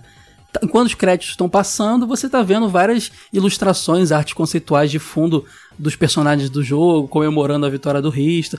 Porque na versão americana, no final do jogo, você tá voltando pros braços do teu pai. Salvou teu pai. Tem aquela animação dos bração lá, da estre- dá pra ver que é uma estrela maior recebendo ele. Na versão japonesa, o final é o Kaiser Grid isolado num planeta como se fosse o planeta dele, ou algum tipo exilado, né? Olhando uma silhueta do Rista no fundo. Dá uma ideia de tipo assim, eu voltarei, sabe? Que é muito legal. Na versão americana já é mais alto astral. Venci o cara e agora eu tô aqui salvando meu pai. Engraçado, né? vida. Norte-americano esse alto astral, porque a gente não comentou, mas todos os sprites de inimigo no jogo, inclusive o Ristar, no japonês tá sempre sorrindo, todo mundo de boa, e na americana é todo mundo com cara de mal, né, velho? É, essa é uma outra mudança que tem no jogo, que é o lance do. do Aquelas animações, como é que é o nome que dá aquelas animações de espera quando você larga o controle? Idle. E o... Exatamente. Essas animações no jogo original, o Rita tá feliz da vida, sorridente, com a carinha de, de amigos, de, de muitos amigos, enquanto na versão norte-americana ele tá super emburrado. Eu acho mais certo, Wade, ele tá rodando Mas, o mundo mas sabe o que, que é engraçado? Na fase de neve, por exemplo, quando ele bate com a mão numa parede gelada, ele faz tipo um ai ai ai ai, e começa a rir assim. E isso mantiveram. Mas a cara dele parado não, ele tem que ficar parado com cara de boladão, ator de filme de ação dos anos 80. É porque é radical, né? Exato, né? O Kirby, quando saiu no ocidente, eles mudaram a capa de todos os jogos pra botar o Kirby com cara feia. Porque já é uma bolinha rosa. Eles já deviam ter o preconceito da época. Vamos pelo menos botar a bolinha rosa com cara de mal, né? São as mesmas capas no Japão e Estados Unidos, só que muda que o, o Kirby tá enfesado. É o que aconteceu com o Rista. Total é isso. Eu comentei lá no início que é muito interessante o que eles fizeram no game, na versão de Game Gear, porque eles tinham muitas limitações de hardware. Então foram colocados alguns elementos no jogo para compensar isso. Por exemplo, é um jogo muito mais plataforma tradicional. Primeiro que você vai recolhendo estrelinhas, como você re- recolhe argolas no Sonic e como você argola, é, recolhe moedas no Mario. Pegou 100 ganha uma vida. Exatamente. Então, mais tradicional é possível. Você tem blocos, tipo, similar às caixinhas do Mario, sabe? Espalhados, que você quebra com a cabeçada. Eles às vezes bloque... estão geralmente bloqueando baús ou lugares que tem que passar. Coisas que não... Coisa que também não tem no primeiro. E o jogo acaba sendo ainda mais explorador do que o primeiro jogo, porque você tem que ir atrás de estrelinhas, então você tem que ir em tudo quanto é buraco pra ver se você encontra. E tem planeta que não tem na Mega Drive, né? Tem um planeta chamado Terra, por exemplo. O segundo é o Terra, que é- tá em português, mas deve ser eles tentando pegar alguma coisa de outra De língua. terra mesmo, né? De chão, né? Só que olha que loucura, o planeta não é no chão, é, é, é pirata. Você vai de barco em barco pulando. É, gente, então eu tentei. É isso. É uma fase pirata, cara, é muito doido, cara. Também tem o, o, o Freon. É, da Gen, do- da versão americana 8-bit, no japonês já tem outro nome que não é o, o nome que tinha na versão Mega Drive, é Timo. E é uma fase que tem elementos de gelo, mas ela, ela também tem elementos meio de, de caverna, e o inimigo é um coelho. Não, e só pontuar que esse jogo não foi feito pelo Sonic Team, né? Não, não foi. Foi feito pela Biox, mas que na época ela tinha outro nome, que se chamava Japan System House na época. Mas foi um belo porte, cara. Mais do que um porte, é é quase que um outro jogo, na minha opinião, assim, é bem legal. Engraçado que a Tectoy não decidiu lançar esse jogo pro Master System, né? Teve, teve versões vendidas em, em sites japoneses, é, é, chineses, desses master compactos que liga na. É um controle que você liga o áudio vídeo na TV e joga, que tinha essa versão adaptada. Mas não teve, se eu não me engano, nenhum desses Master System brasileiros de 50 mil jogos não, não tinha. E nem a Tectoy portou e lançou em cartuchinho também, até porque 95. Acho que ela tava muito ah, é interessada verdade, mais é em lançar. 95. Tem, tem esse problema sempre, né? É, pois é.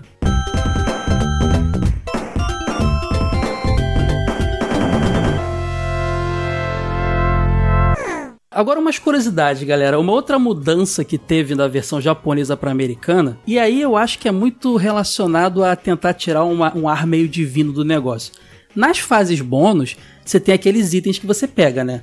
A gente falou aqui que são vários itens que quando você vai, vai pegando eles e vai liberando passwords no final. São os tesouros, não é? Isso. São os tesouros, é. Tem uma maçã de cristal, tem pérola, tem, Tem estrela, sorvete, tem tocha. Tudo relacionado, cada um relacionado à fase em questão. Eles têm nomes. Na versão americana, eles não têm nomes. E o mais engraçado, quando você pega o item na fase bônus, você tem uma espada de fogo, que é mó legal. Quando você pega o item na fase bônus, na versão japonesa aparece o Rista falando assim: Miracle, que seria milagre. Na versão americana fica Good Job. Eu acho que é tipo assim, não vamos deixar o menos religioso possível, sei lá? Vamos deixar um pouco mais descolado? É, já tiraram a deusa lá no início, né?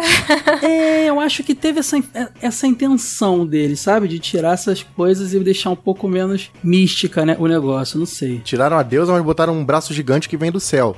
Mas tudo bem, não é mais, não é mais religioso, tá bom. E falando de password, esse jogo tem password pra caramba, né? Tem, quando você entra no modo de opção lá, tem um monte de coisa pra você digitar.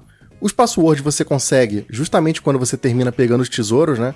Quanto mais tesouro você pega, mais password o jogo te entrega no fim. Tem um que libera música, tem outro que libera um modo que é interessantíssimo, que é só de chefe. Então você enfrenta, em vez de ter que jogar o jogo todo, você só enfrenta os chefes. Tem um modo que é de seleção de fase, que é ótimo pra desenvolvedor, né? Pra fazer o modo debug sem ter que testar o jogo inteiro. Então, boa parte dos jogos tinham. Tem um modo que é só pra você jogar o- a- os modos bônus. Tem modos de super dificuldade, né? Porque, gente, o jogo não é difícil o suficiente, vamos piorar ele um pouco. Eu, eu nunca iria usar esse password, cara, nunca. Não, e tem uns, e tem uns bônus que são só. Tem um- uns passwords, perdão, que são só, só funcionam no cartucho japonês. Então tem, tipo, de invencibilidade. Tem um que aparece uma estrelinha no fundo, que o pessoal fala que isso tem a ver com uma coisa do desenvolvimento do jogo.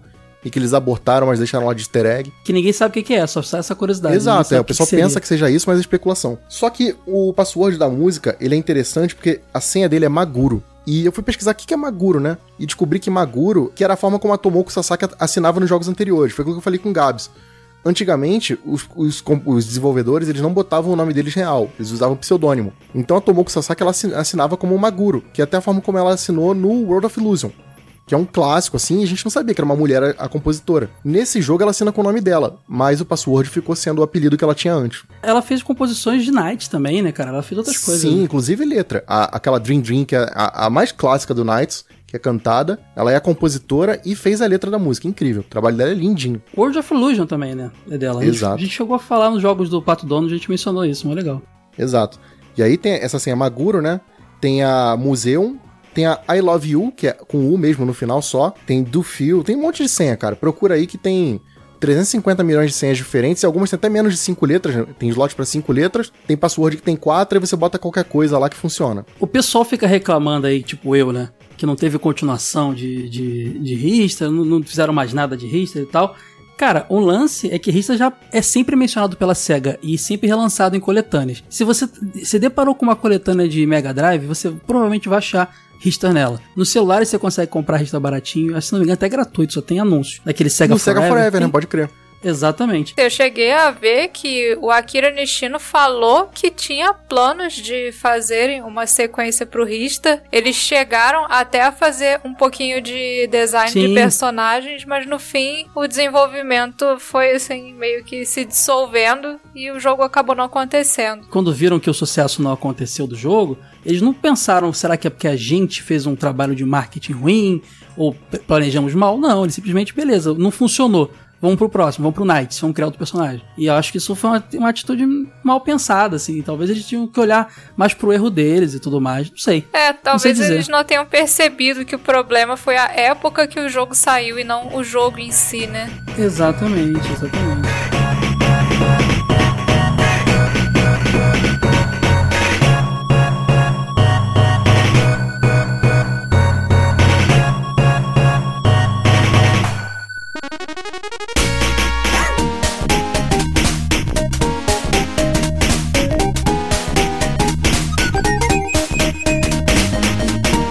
Essa é a hora da nossa leitura de revistas antigas, aquele bloquinho clássico aqui do jogo velho.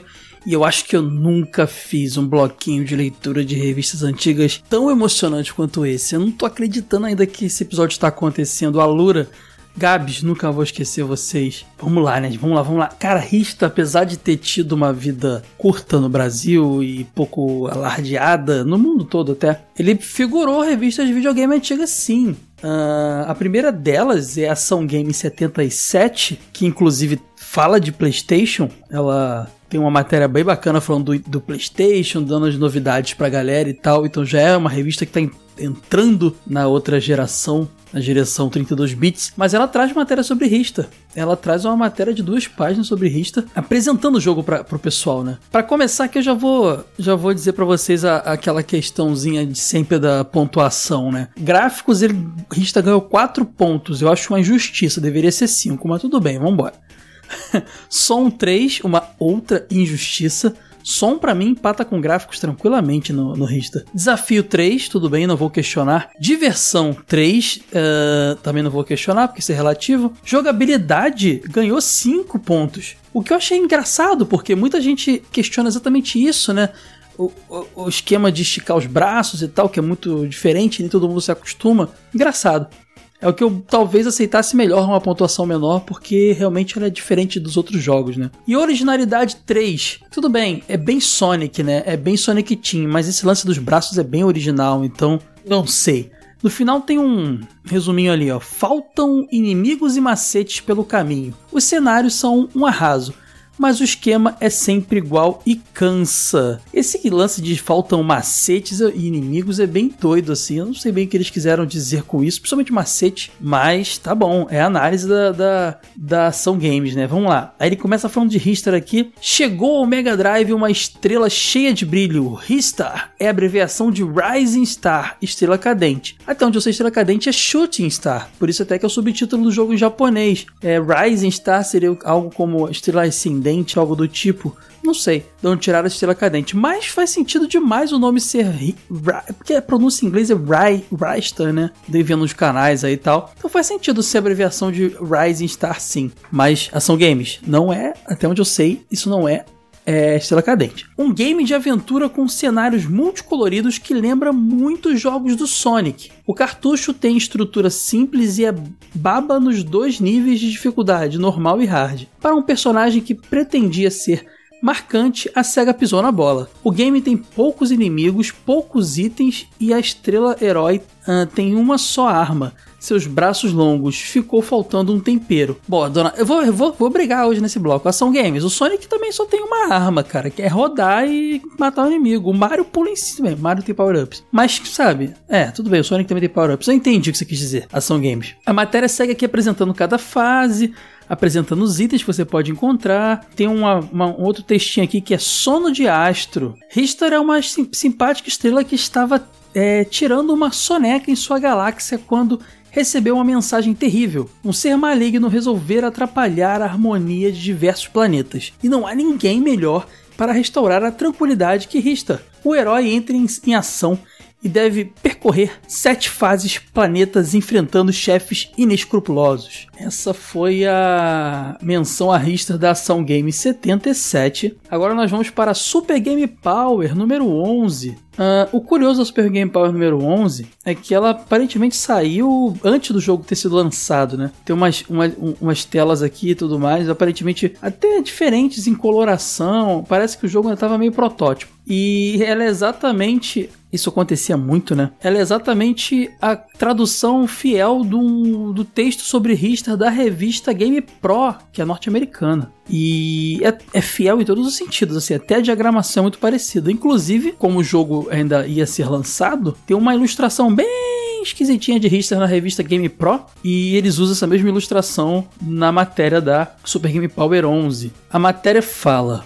Primeiro falar a pontuação, né? Uh, Richter, bonitos gráficos e boa diversão ajudam esse aspirante ao estrelato a entrar para a constelação da SEGA. Gráficos ele dá 4.5, som ele dá 3.5, controle ele dá 4, diversão 4 e desafio iniciante. Aí ele continua aqui falando, ó. Embora não seja uma ameaça aos grandes da SEGA, os gráficos luxuosos, ó, e plataformas desafiantes que lembram Sonic fazem com que o nosso herói, nosso novo herói, mereça o seu lugar no céu. Ah, ele conta a história, mostra alguma, algumas. Só tem uma página nessa matéria, mostra algumas telas aí aqui, ó. Estrela cadente. Apesar do bom visual e da jogabilidade esperta, Richter não é páreo para os feras do joystick. Mesmo no último nível, os veteranos chegarão sem problemas às fases finais. Todavia, não é jogo para terminar numa tacada só.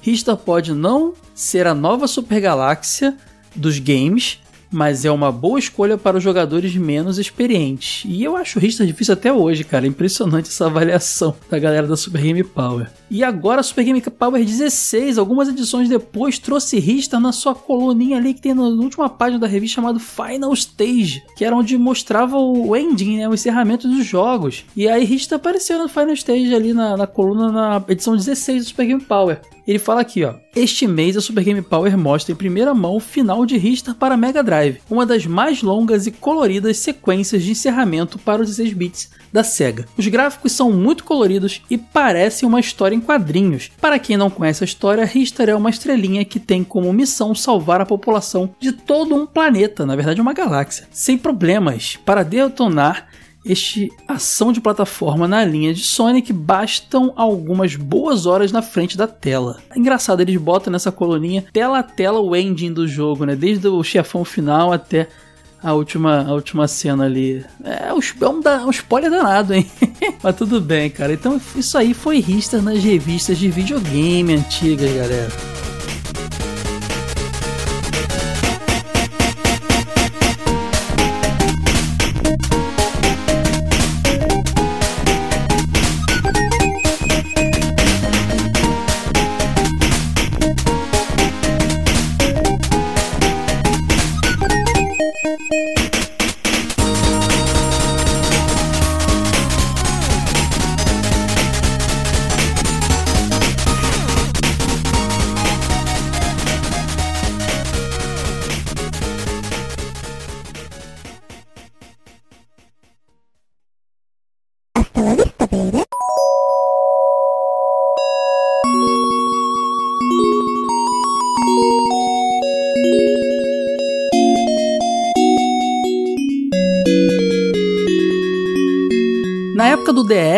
Chegou-se. É, alguns fãs fizeram as artes conceituais de Rista de um, de um reboot, com a, usando aquelas duas telas e a caneta. Era bem interessante a proposta, e isso trouxe um burburinho na internet. E, mas não chegou aí pra frente, não, cara. Infelizmente, não foi o suficiente para Não tava nessa onda também de retro games que a gente tá vivendo hoje, né? De todo mundo revivendo mascotes antigos. Mas o pessoal viu o Rista aparecendo em outros jogos, cara. O Shemui, que é um clássico aí do, do Dreamcast, tanto no 1 quanto no 2, é um jogo, um jogo de mundo aberto ali, ou algo parecido, você consegue fazer várias side quests. Uma delas é você conseguir pegar aqueles gachapons, que no Japão tem muito, que é aqueles negocinho de supermercado que você bota uma moedinha, gira, aí cai uma cápsula com um bichinho dentro. E esses gachapons do jogo eram mascotes da SEGA. Tinha Sonic, tinha Alex Kidd e tinha Rista.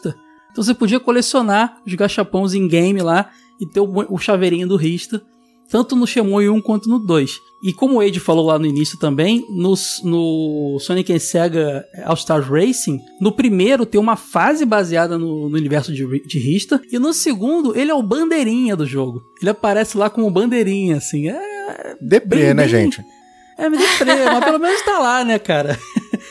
Tem um jogo de Dreamcast que saiu só no Japão chamado Sega Gaga, que é um jogo que. Que brinca é... com o universo inteiro da Sega, né? Exato, ele faz piada com tudo. Então, como parece todos os personagens interagindo, o Rista tá lá também na luta final, todo mundo tá lutando junto contra o vilão, tá o Rista junto lá. Fora isso, infelizmente, não tem mais nada de Rista, cara. Pô, mas teve podcast, pô, não tá bom? Olha aí. Teve podcast, cara. Mais uma vez, graças ao Gabs e a Lura, cara. E, e vai ter o jogo que a galera que vai fazer os cursos na Lura lá vai criar pra você. V- Vão criar a sequência do Rister. Vou botar lá no fórum da Lura, Gabs. Vou botar pro pessoal lá que tá fazendo o curso criar o jogo. O pessoal vai lá na Alura aprender a fazer, desenvolver jogos e vai fazer o jogo do Rista. Quero ver quem vai fazer isso aí, hein? Tô desafiando vocês.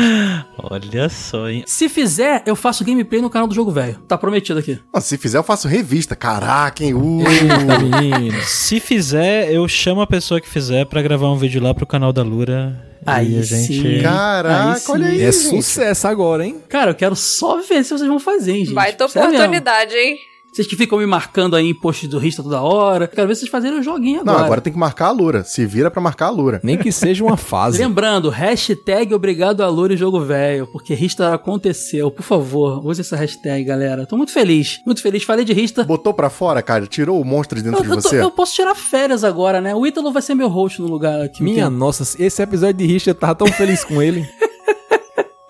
Vou tirar férias, eu tô cansado, gente. Muita coisa. Gabs, queria agradecer sua presença, cara. Eu fico muito feliz de novo pela sua influência ter feito com que a gente fizesse esse episódio de Rista. Muito obrigado, cara. Que isso, eu que agradeço. Gostei bastante aí da, da conversa, que eu quase não participei, né? Porque eu não conheço tanto de Hister quanto vocês. Mas eu, eu, eu vou, prometo que eu vou tentar jogar esse jogo.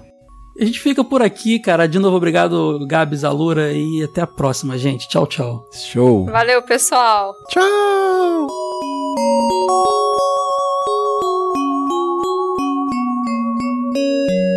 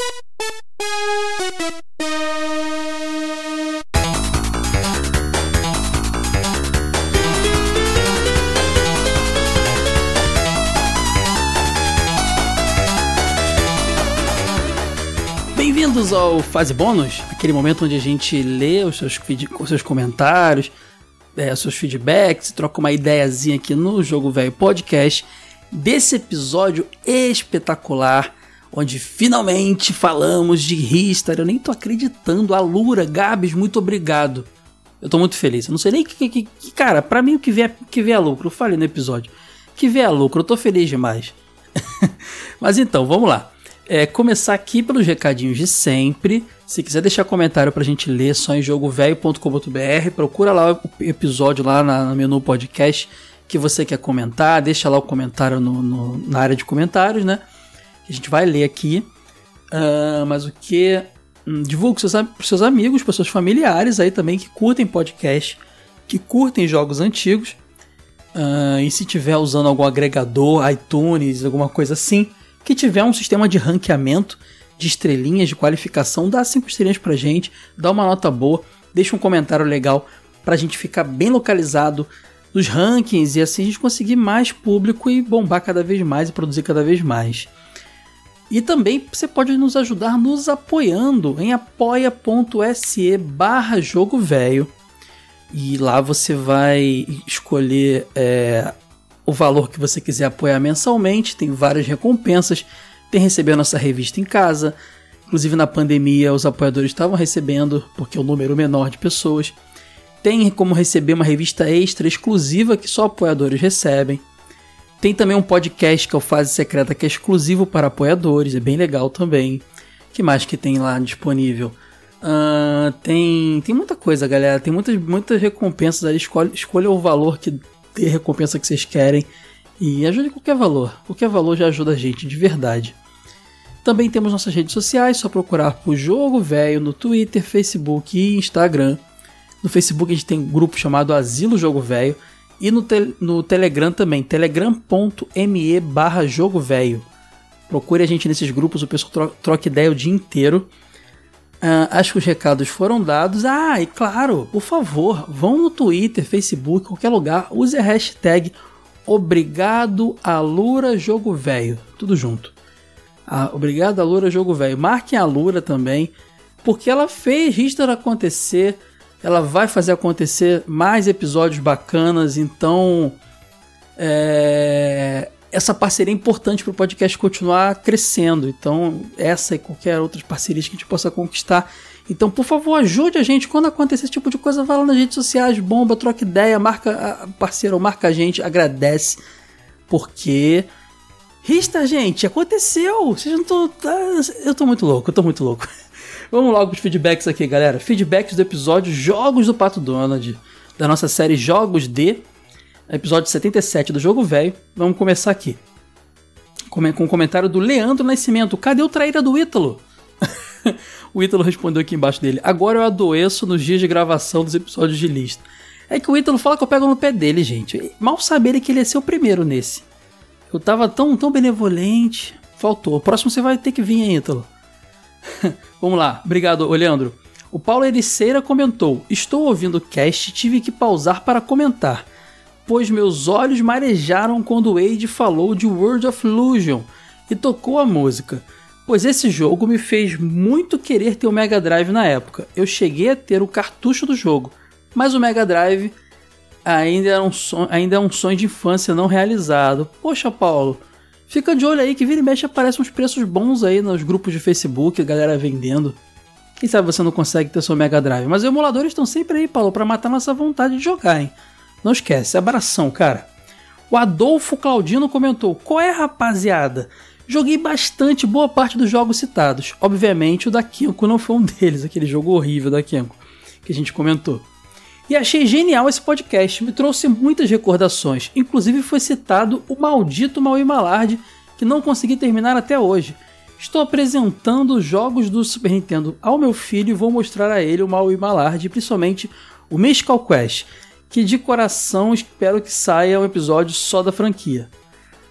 Pois são os que eu mais gosto do Pato Donald. Abraços e parabéns pelo conteúdo de qualidade que todos vocês oferecem. Muito obrigado, Adolfo quando tiver um filho, pode apostar que introdu ou introduzirei também no universo dos retro games. Eu entendo você de verdade. Um abraço. Michael Evani comentou aqui, ó, do jeito que o Ítalo gosta de zoar os episódios de lista, capaz dele trazer jogo do Patolino se tivesse participado. Pior que é a cara dele mesmo, cara. Infelizmente, eu nunca fui tão atraído aos games com personagens da Disney. Tenho boas é, experiências pontuais, do Donald, lembro principalmente de Maui Malard. Maui Malard é campeão, gente, todo mundo lembra. E da participação dele em Magical Adventure, que eu achava muito divertido, mas que joguei pouquíssimo. Aliás, se a memória não me falha, e ela costuma falhar, Maui Malard está na Steam, para quem quer conferir. Isso aí, Maui Malard teve versão, teve versão de PC na época e tá lá na Steam, quem quiser só comprar. Como eu tinha informado no Telegram. Ah, perdão, já tô, já tô no outro comentário. Mike, um abraço, cara. Agora é o Fábio Pacheco Alcântara. Como eu tinha informado no Telegram, meu jogo preferido é o, ah, o Telegram, nosso grupo Telegram. O Fabão tá lá, de troca ideia, é uma galera. telegram.me barra jogo velho, não percam. Meu jogo preferido é o Quackshot. O Mystical Quest 6 foi o que mais vi sendo jogado nas locadoras. Mystical Quest 6 que jogo é esse, Fabão? Eu tô perdido, eu vou até pesquisar aqui. Será que é alguma versão de Game Boy que eu tô por fora? Eu acho que esse 6 saiu sem querer, hein? Eu acho que a intenção aí não era botar isso não, hein? Mas tudo bem, vamos lá. Foi o que mais vi sendo jogado nas locadoras, já que dava para dois. Uma pena o Ítalo não ter participado. A participação dele é sempre maravilhosa. Gosto junto com suas histórias. Obrigado, Fabão. Continue com a gente. Um abraço. O Marcel Melo Queiroz comentou: Muito bacana esse episódio. O único jogo solo do Donald que joguei foi o Maui Malard, mais uma vez. Fora esse, eu só joguei o Magical Quest 3, que era sucesso nas locadoras. Assim que eu tiver tempo, vou procurar jogar todos, principalmente o Mahou Nobushi, que foi que eu citei lá japonês, que me pareceu ser o mais interessante. O Donald sempre foi meu personagem favorito da Disney, seguido pelo Pateta, mas não lembro dele ser muito popular nos videogames, pelo menos para mim. É sempre muito bom ouvir jo sobre jogos que não conheço. Essa é a parte mais legal mesmo, Marcel. Eu também adoro consumir conteúdo e descobrir coisas que eu não conhecia. Ainda mais quando são coisas velhas que passaram batidas por mim. É muito legal. Um abraço, cara. O Leonardo Pereira comentou: Salve, salve, velhos e velhas. Joguei muito Luke Dime Caper. Uh, Luke Dime Caper comendo biscoito de tardezinha depois da escola, clássico. Lembro que para mim era bem difícil, morria sempre nos mesmos lugares. Preciso jogar de novo. Jogaço da minha infância, Leonardo, jogue sim. E para fechar, o Nego Café comentou: Af, quem é melhor que Ryu? No flipper do saudoso bigode nego só. Ah não, no flipper do saudoso bigode, nego só pega o Kensei que se alguém já tinha escolhido o Ryu antes. Dá pra jogar com os dois, nego. Primeiro final de Street Fighter 2 foi do Ryu. Mas voltando ao cast, Pato Donald sempre foi mais carismático e sempre teve uma personalidade mais definida e marcante do que o Mickey. Em jogos também, não foi diferente. Os jogos do pato mais invocados da Disney sempre tiveram uma pegada mais inovadora, mesmo pegando mecânicas de outros títulos. Ótimo cast e um café bem forte para todos. Fiquem com a foto do meu primeiro brinquedo que ganhei na vida. Ele botou um bonequinho aqui de borracha que parece até grandinho do Pato Donald, que tá todo descascadinho, coitado, mas dá para ver que é bem antigo e que ele tem há muito tempo e é o primeiro brinquedo dele, cara. Que emoção, isso é muito legal.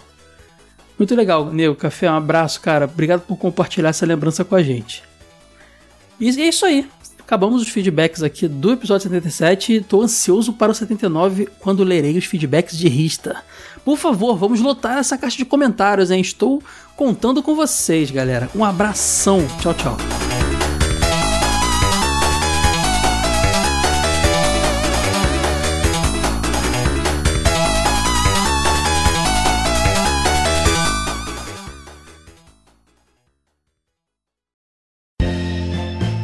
Esse episódio foi editado por Caio Hansen.